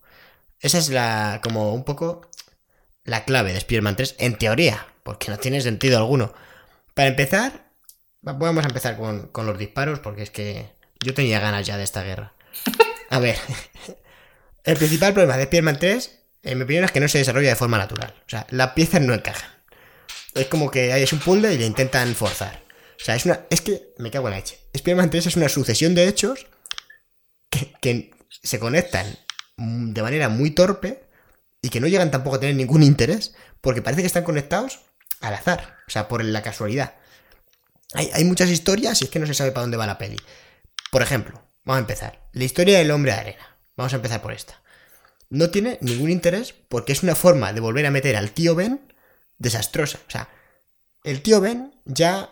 Ya basta con el tío Ben. O sea, ¿por qué vuelves a meter al tío Ben en la tercera película? En fin, se podría hacer bien, pero así no. O sea, resulta, para quien no lo haya visto, y, y le voy a hacer spoiler porque es que no merece la pena ver la película, es que el padre, o sea, el tío Ben no, no lo mató el criminal que vimos en la primera peli, no. De repente se ha sacado de la manga, que esto me flipa, me flipa la escena en la que están con el policía y el policía les dice, el hombre que mató al tío Ben no, no es quien pensábamos, sigue vivo y está suelto. Así, o sea, ¿de verdad eso ocurre en la realidad? O sea, llaman a la gente y le, a los cinco años de que muera o dos años, no sé cuánto tiempo habrá pasado, y le dicen, oye, que el asesino sigue suelto, hacemos lo que podemos. O sea, es que no tiene sentido. Somos un completo fracaso. Que no que lo sepa usted. Esto es lo que pasa. Eso es lo que, esto es lo que pasa. O sea, que le digan, oye, oye, tenemos pistas de una persona. O sea, es que no es que el policía le diga, tenemos pistas que podían. Que, eh, sobre el caso de su tío que ponen en duda que este se haya sido el asesino. Estamos investigándolo. No, no, no. Le dicen, sigue suelto su asesino. Porque, porque sí, no lo he puesto por email. O sea, es que no, se lo sacan de la manga, súper mal metido, y resulta que el asesino del, del tío Ben es el hombre de arena. Y al hombre de arena se ve una intención de hacerle un villano como en las dos anteriores películas. Principio, al principio se te lo muestran antes de que tenga el accidente típico de Spider-Man. Y antes del accidente que le convierte en villano, te lo muestran con su hija, te muestran su motivación y tal. Pero todo súper torpe, súper rápido, porque la escena en la que aparece con su hija, entre que el actor es malísimo. Es que este actor sí que no hay que tener piedad. Yo no lo he vuelto a ver y no me extraña, porque es que es. Es que es brutal el actor que hace. No voy a decir ni su nombre, por no. por respeto al público. Pero te, lo juro, el, actor que hace. El, actor. El actor del. ¿Estás de acuerdo conmigo? Porque es que esto es. Es mucho peor que Toby Maguire y que, James Franco, que habían puesto el listón muy alto ya de, de caras raras. Este hombre parece que es de arena desde el principio. Hombre, es el villano de, de Josh de la Jungla, ¿eh? Peliculón también. Pues, pues sinceramente aquí, no sé, no sé. Es como si no tuviera. O sea, su cara es para todo la misma. Ve a su hija que se está muriendo de cáncer y necesita conseguir dinero. y parece, no sé, que le da igual. O sea, sabes que no le da igual por los diálogos. Pero si tú apagas el televisor, o sea, apagas la. Bueno, si apagas el televisor es, para aplaudir. pero si, si apagas el sonido, parece que, que no es el padre de esa chiquilla. O sea, yo no recuerdo ahora mismo si le doy un abrazo o no, pero creo que es como que no muestra el amor como debería. Pero bueno, te muestran ahí al. Te muestran al personaje tal. Y, intentan como darle profundidad. Es verdad que no es un actor de matices es verdad. ¿eh? Cero matices en esta peli. En otra peli todavía, pero en esta peli, te lo juro, que, la he, que yo ya la he visto tres veces y la, y la vi el otro día, así que la tengo muy reciente. Y yo lo miraba y decía, pero es que no puede ser. Es que no puede ser. Este hombre. O sea, para mí, el hombre arena, la historia del hombre arena se podría eliminar de la película completamente. No aporta nada a la película, pero nada. O sea, ¿qué hace el hombre arena ahí metido? No tiene sentido. Es que eso es lo que pasa. que es que no. al tío Ben no es que el hombre de arena sobre, es que el que sobra es Venom y el guion está hecho de tal manera para que para encajar tanto al Duende Verde, que sí que, sí que tiene una puta justificación porque ha estado dos películas ahí y has visto su A mí me parece que está justificado el Duende Verde, de hecho me parece que, es el único que está de verdad que dices, tiene sentido, aunque luego también tiene su tela, pero bueno. Y luego el, el hombre de arena, que era un villano que quería meter San Raimi sí o sí, y luego el villano, que era Venom, que, que, era el que quería meter Sony sí o sí. Entonces, ahí se montó un cacao que hubo varias reescrituras de este guion, ¿eh? Y, luego, bueno, vimos lo que vimos. Eso fue, se metió en una batidora y lo que salió. Sí, cogieron así parte de, lo que se titulaba. Estaba Sam Raimi, su hermano y otro escribiendo y dijeron: Mira, El, hombre de arena. Mira, voy a poner un ejemplo claro para que la gente vea que, bueno, que. O sea, yo tengo odio hacia esta película, pero que en parte está justificado. Porque, aparte que, bueno, a mí el actor no me gusta, pero eso puede ser algo personal, tal. Pero te intentan hacer, pues eso, que el personaje, oye, que no actúe porque sí, que tenga una motivación. Y te, insisten en algunos momentos en que eh, está atormentado, está arrepentido de haber matado al tío Ben. Porque, bueno, te dicen que al tío Ben lo mató sin querer. Le estaba apuntando con una pistola le habló su compañero y va, la pistola se disparó. Eh, eh, o sea, así te lo dice en la película. Te dicen, pues ya está. Eso lo dijo también no Carlos. No te hacen muchas preguntas. Joder, Cristian. No te hacen muchas preguntas. Igual que, igual que en la realidad, pues no, no te puedes hacer muchas preguntas. Igual que Juan Carlos. Pero, pero el caso es, Cristian, que, que llega eh, está el tío atormentado porque no es un asesino. Se considera que él es, está robando por, pero no porque él quiera. Sino, o sea, hay una frase que me gusta mucho al principio de la película que dice: No soy mala persona, pero he tenido mala suerte. Vale, este podía ser la frase que definiera al, hombre arena, pero no, porque va y, y pasa de vivir atormentado por asesinar sin querer al tío Ben a querer matar a Spider-Man. Y destrozar media ciudad a su paso, a, lo loco. O sea, cuando, cuando aparece. lo intenta matar, pero es verdad que. ¿Cómo que no? No, no, no. Pero cuando aparece, cuando aparece el. Hacen el trato. Eh, eh, los dos villanos. Cuando se junta. ¿Cómo se llama? Cuando va Venom y le dice. No sé cómo, de manera casual, como todo en esta película, eh, se encuentra con el hombre de arena. Y dice, te estaba buscando, que tú me dirás, cuando en teoría estaba muerto. Pero bueno, resulta que Venom sabe que no está muerto. Esto porque sí. Y, y te dicen, te estaba buscando, tú quieres matar a Spider-Man. Yo también. Nos unimos. Y el tío aparece un plano del de, hombre arena que es súper expresivo, como siempre, y dice, sí.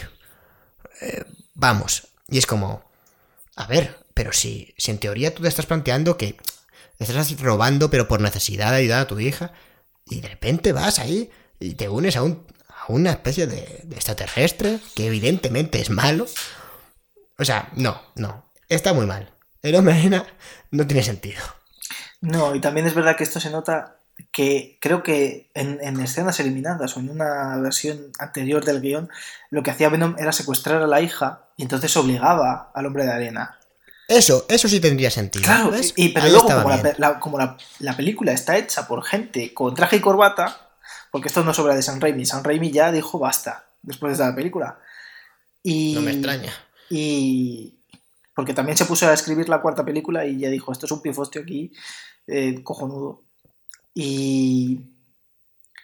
Y joder, pues es que se nota que la película no. ¿Ves? Pues eso que, has dicho tú, eso, eso que has dicho tú sería clave. Si hubieran secuestrado, ¿ves? Eso habría mejorado la película muchísimo. Y eso estaba, eso estaba en el guion original, porque es que lo que quería hacer San Raimi era una película bastante diferente. Incluso metiendo a Venom y... Es que sorprende, sorprende con las dos mm. películas anteriores, que es una película bastante buena y una secuela mucho mejor, y de repente pasan a hacer una última parte que no hay por dónde cogerla. Porque es que las historias, te lo juro, o sea, hemos empezado con el nombre Arena.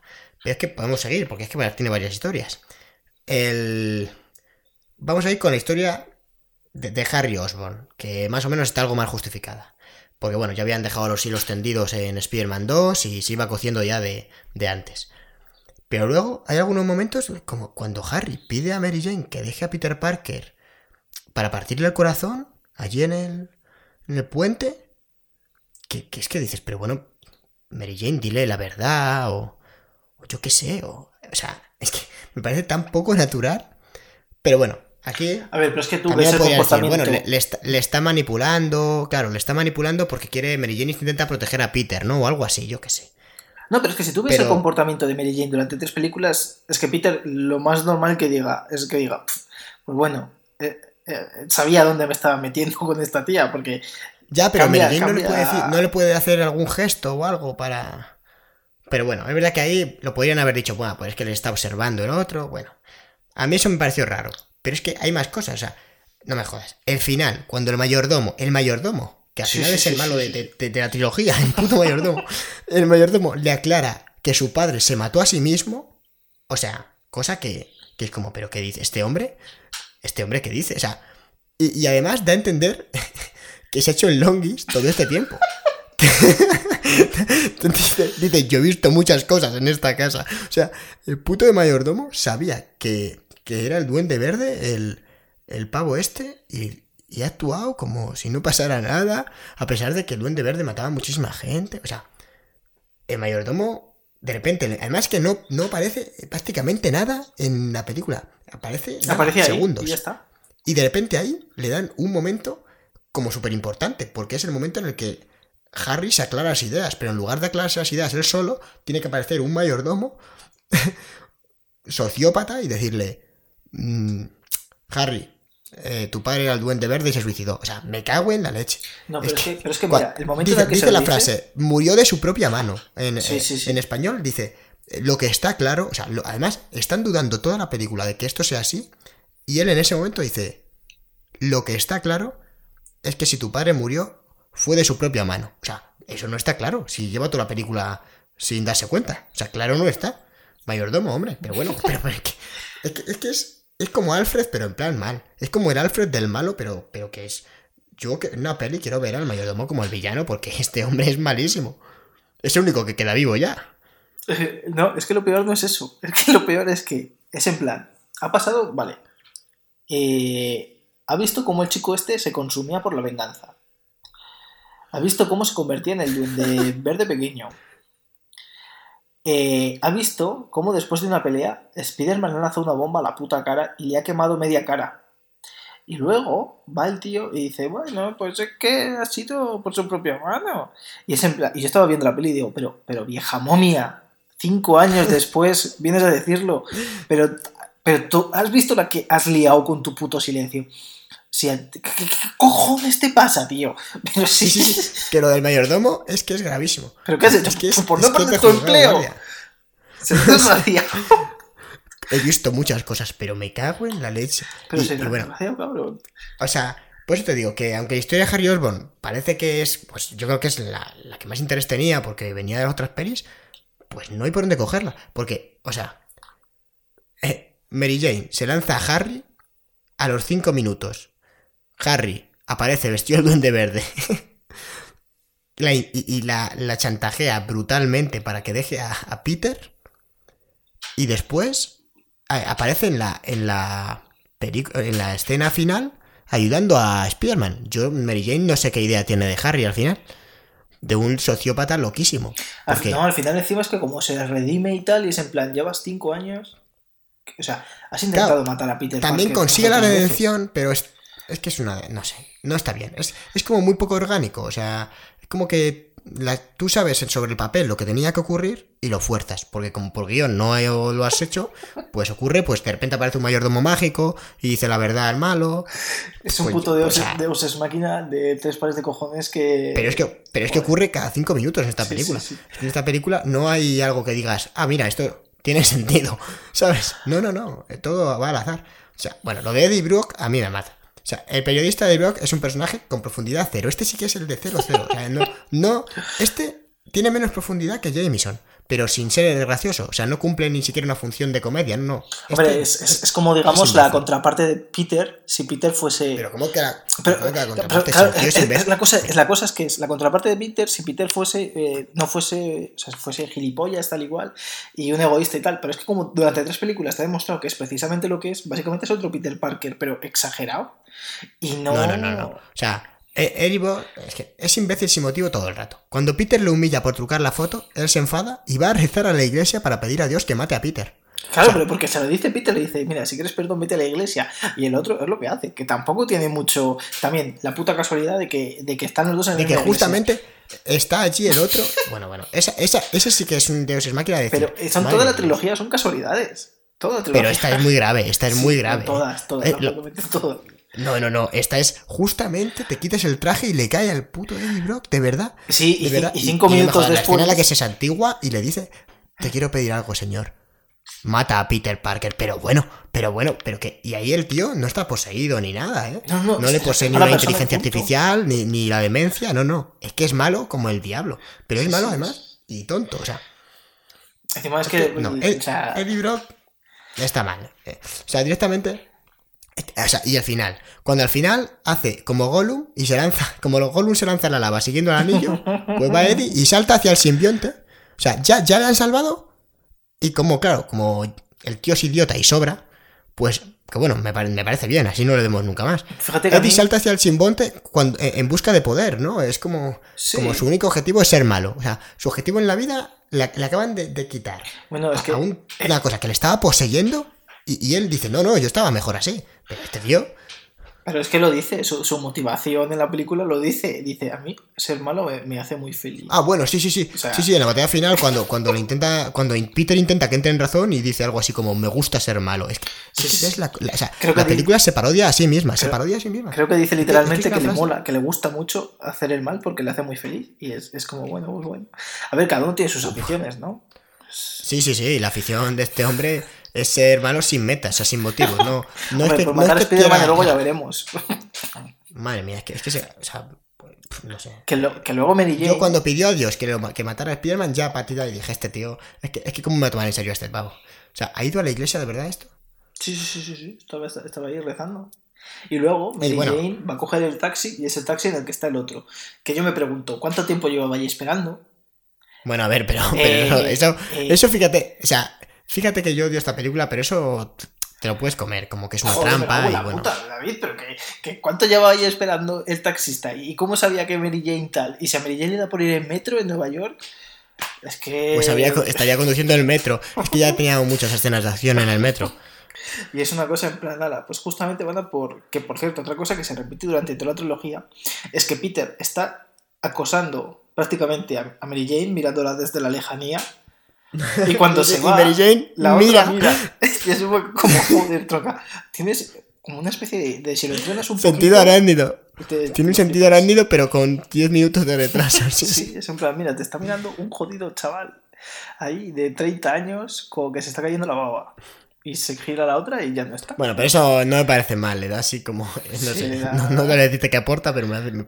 En fin, comparado con el resto de cosas, o sea, no hemos hablado de lo peor de la película, con diferencia. O sea, la parte en la que el simbionte posee a Peter Parker da vergüenza ajena. O sea, da vergüenza ajena. El peinado da, da. Ah, bueno, bueno, El montaje bueno. musical con Peter bailando por la acera es para darse en la cabeza con fuerza.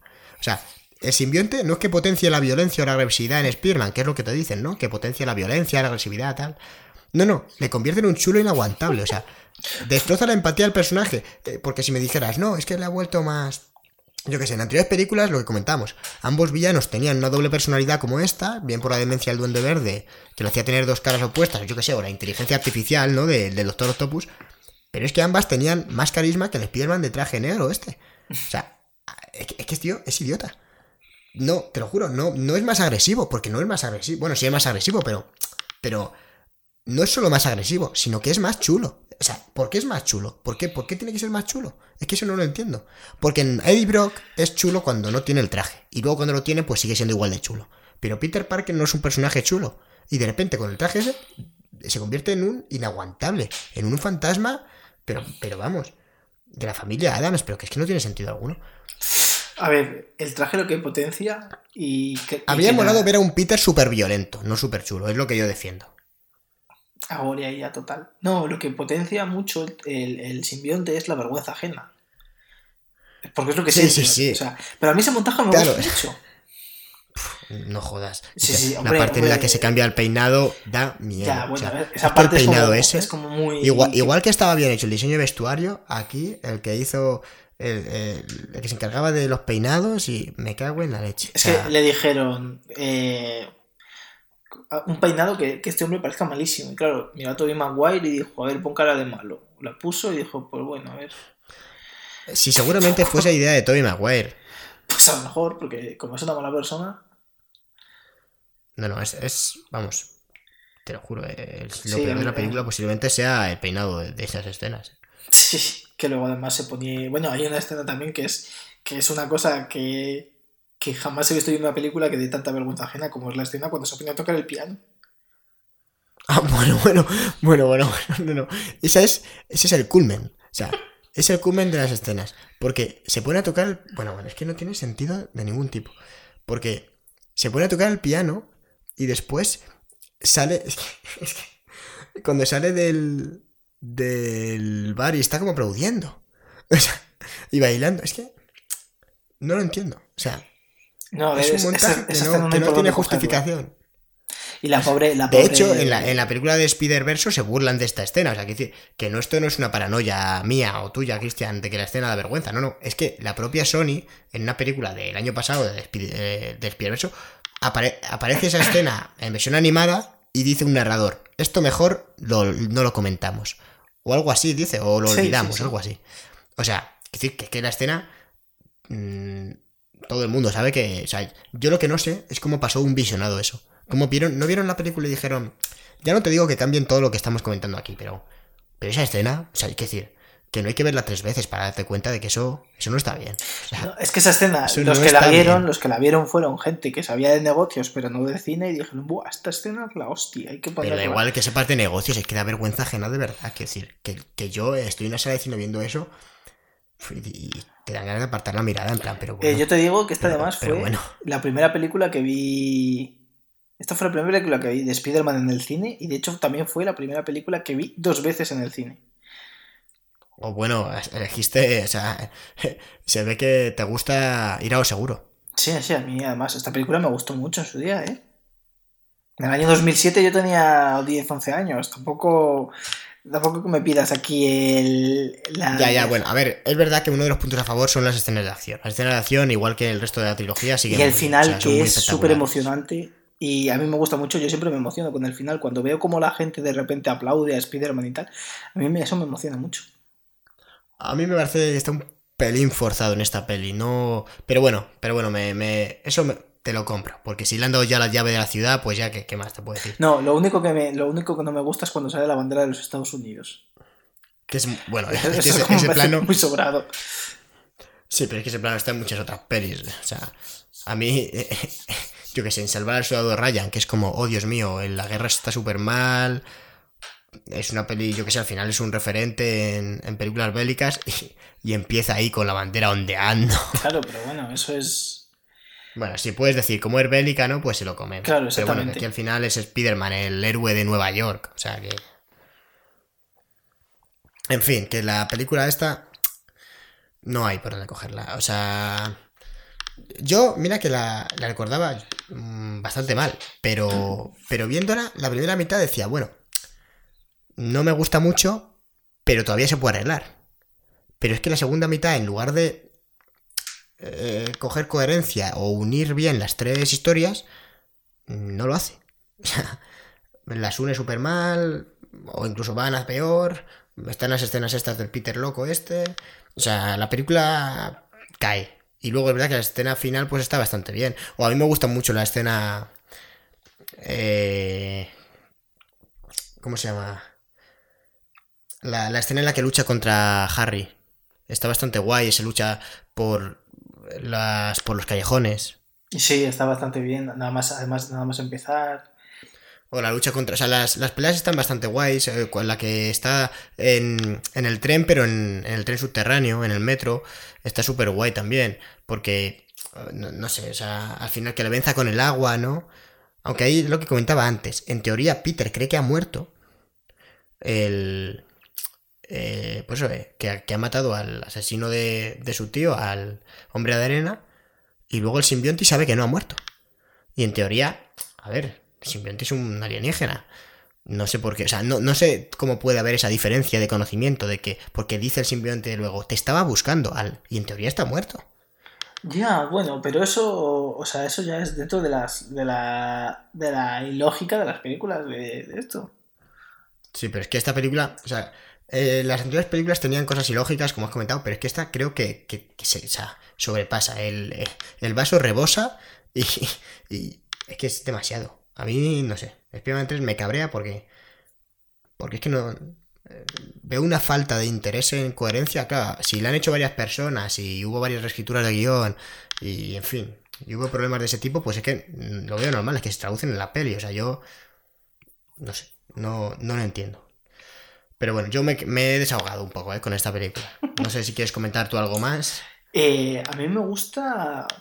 A mí me gusta mucho James Franco en esta película, ¿eh? O sea, el momento en el que ya está como enloquecido y tal y solo va a joder, a mí me gusta bastante. O sea, me gusta mucho James Franco porque, por ejemplo, en la primera película, pues bueno, pasa como desapercibido. En la segunda, eh, es horrible cómo actúa, realmente.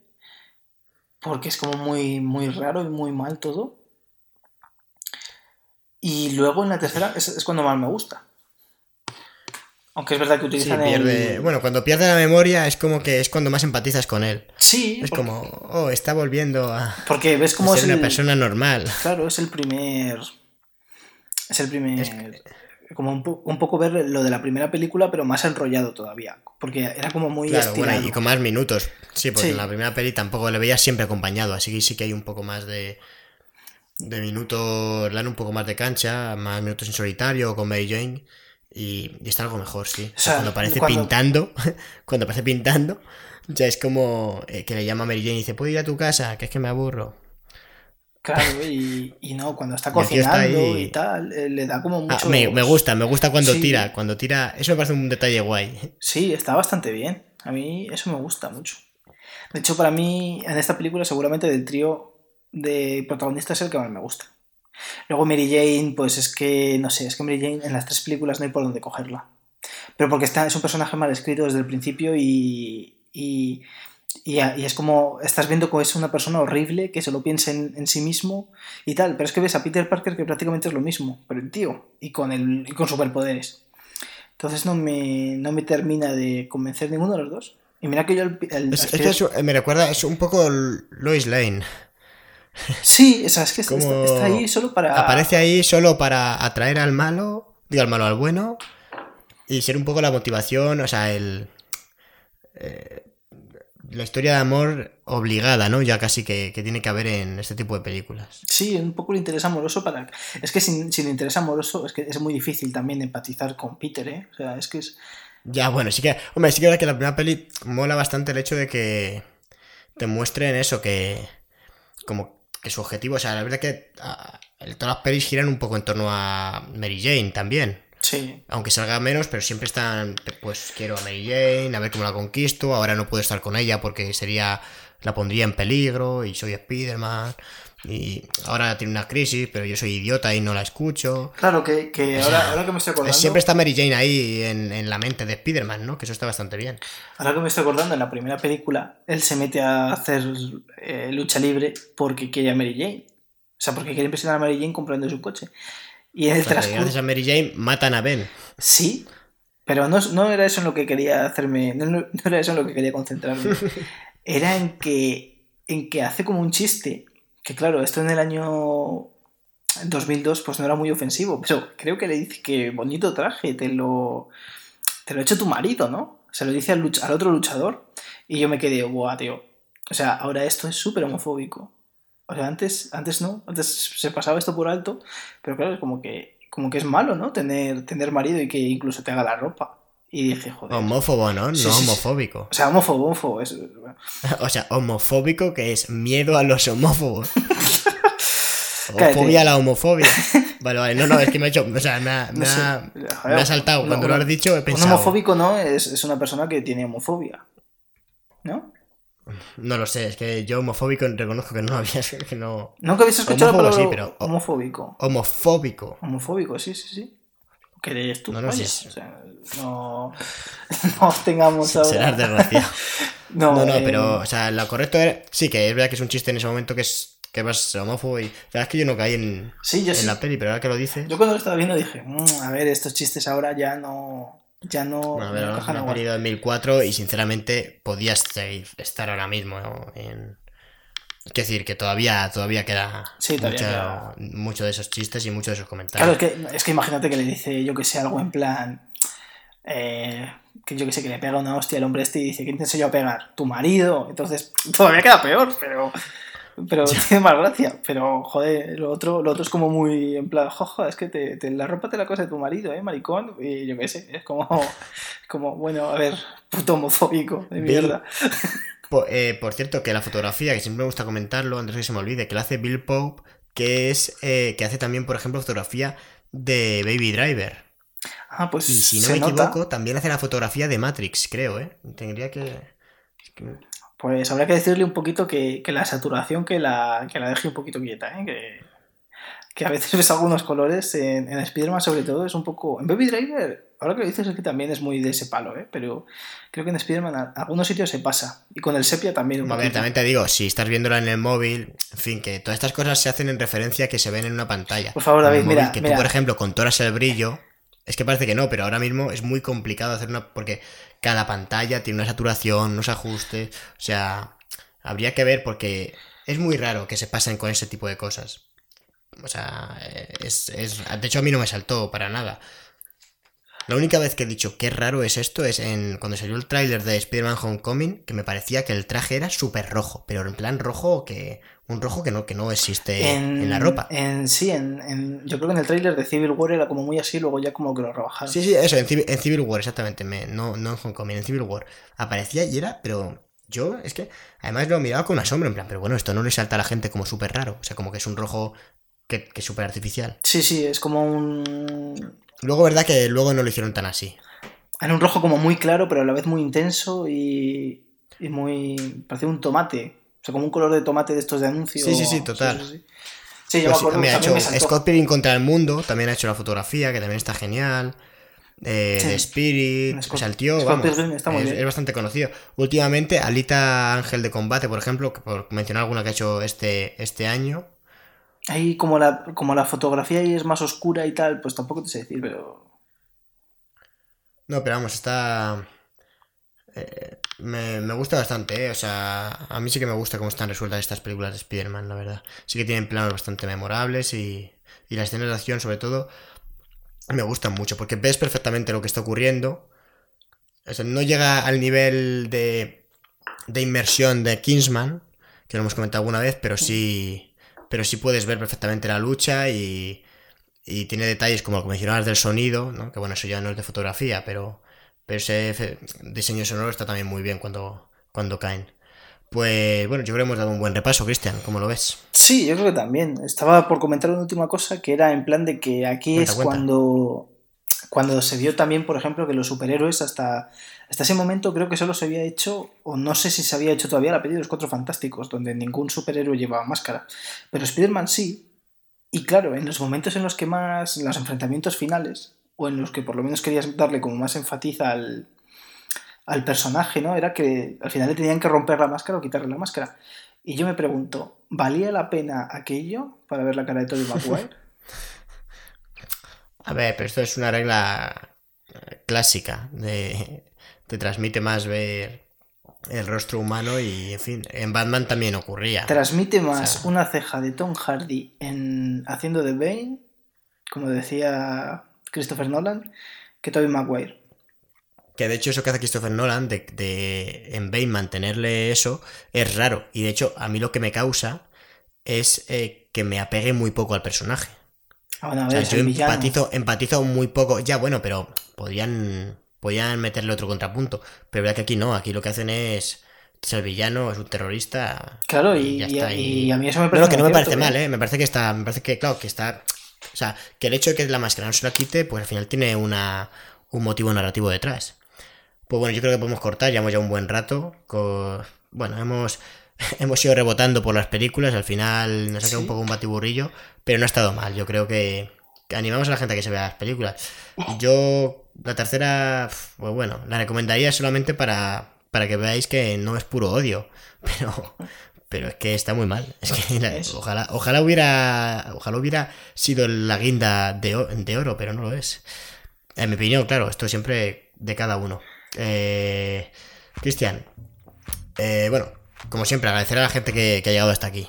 Porque, oye, ya van una hora y pico y, y, oye, hay que dar las gracias a la gente que nos escucha.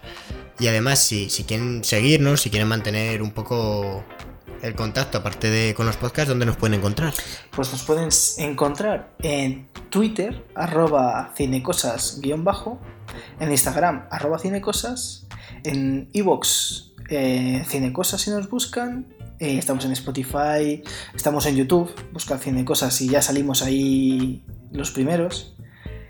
Eh, Así que sí, sí, en general, bueno, los que has mencionado, estamos en alguno más, como Google Podcast, eh, en Anchor también, pero, pero bueno, eh, nosotros agradecemos bastante que nos sigan en YouTube porque subimos un vídeo ahí con una miniatura, con, con las pelis que vamos comentando y es, bueno, es donde más ilusión nos hace, la verdad. Pero, pero bueno, sea donde sea que nos escuchéis, eh, agradecerlo. Y, y bueno, como siempre, Cristian, muchísimas gracias por acompañarme gracias a ti por invitarme a tu programa. a nuestro programa, Cristian, nuestro. Bueno, gente, os esperamos en la próxima. Hasta otra.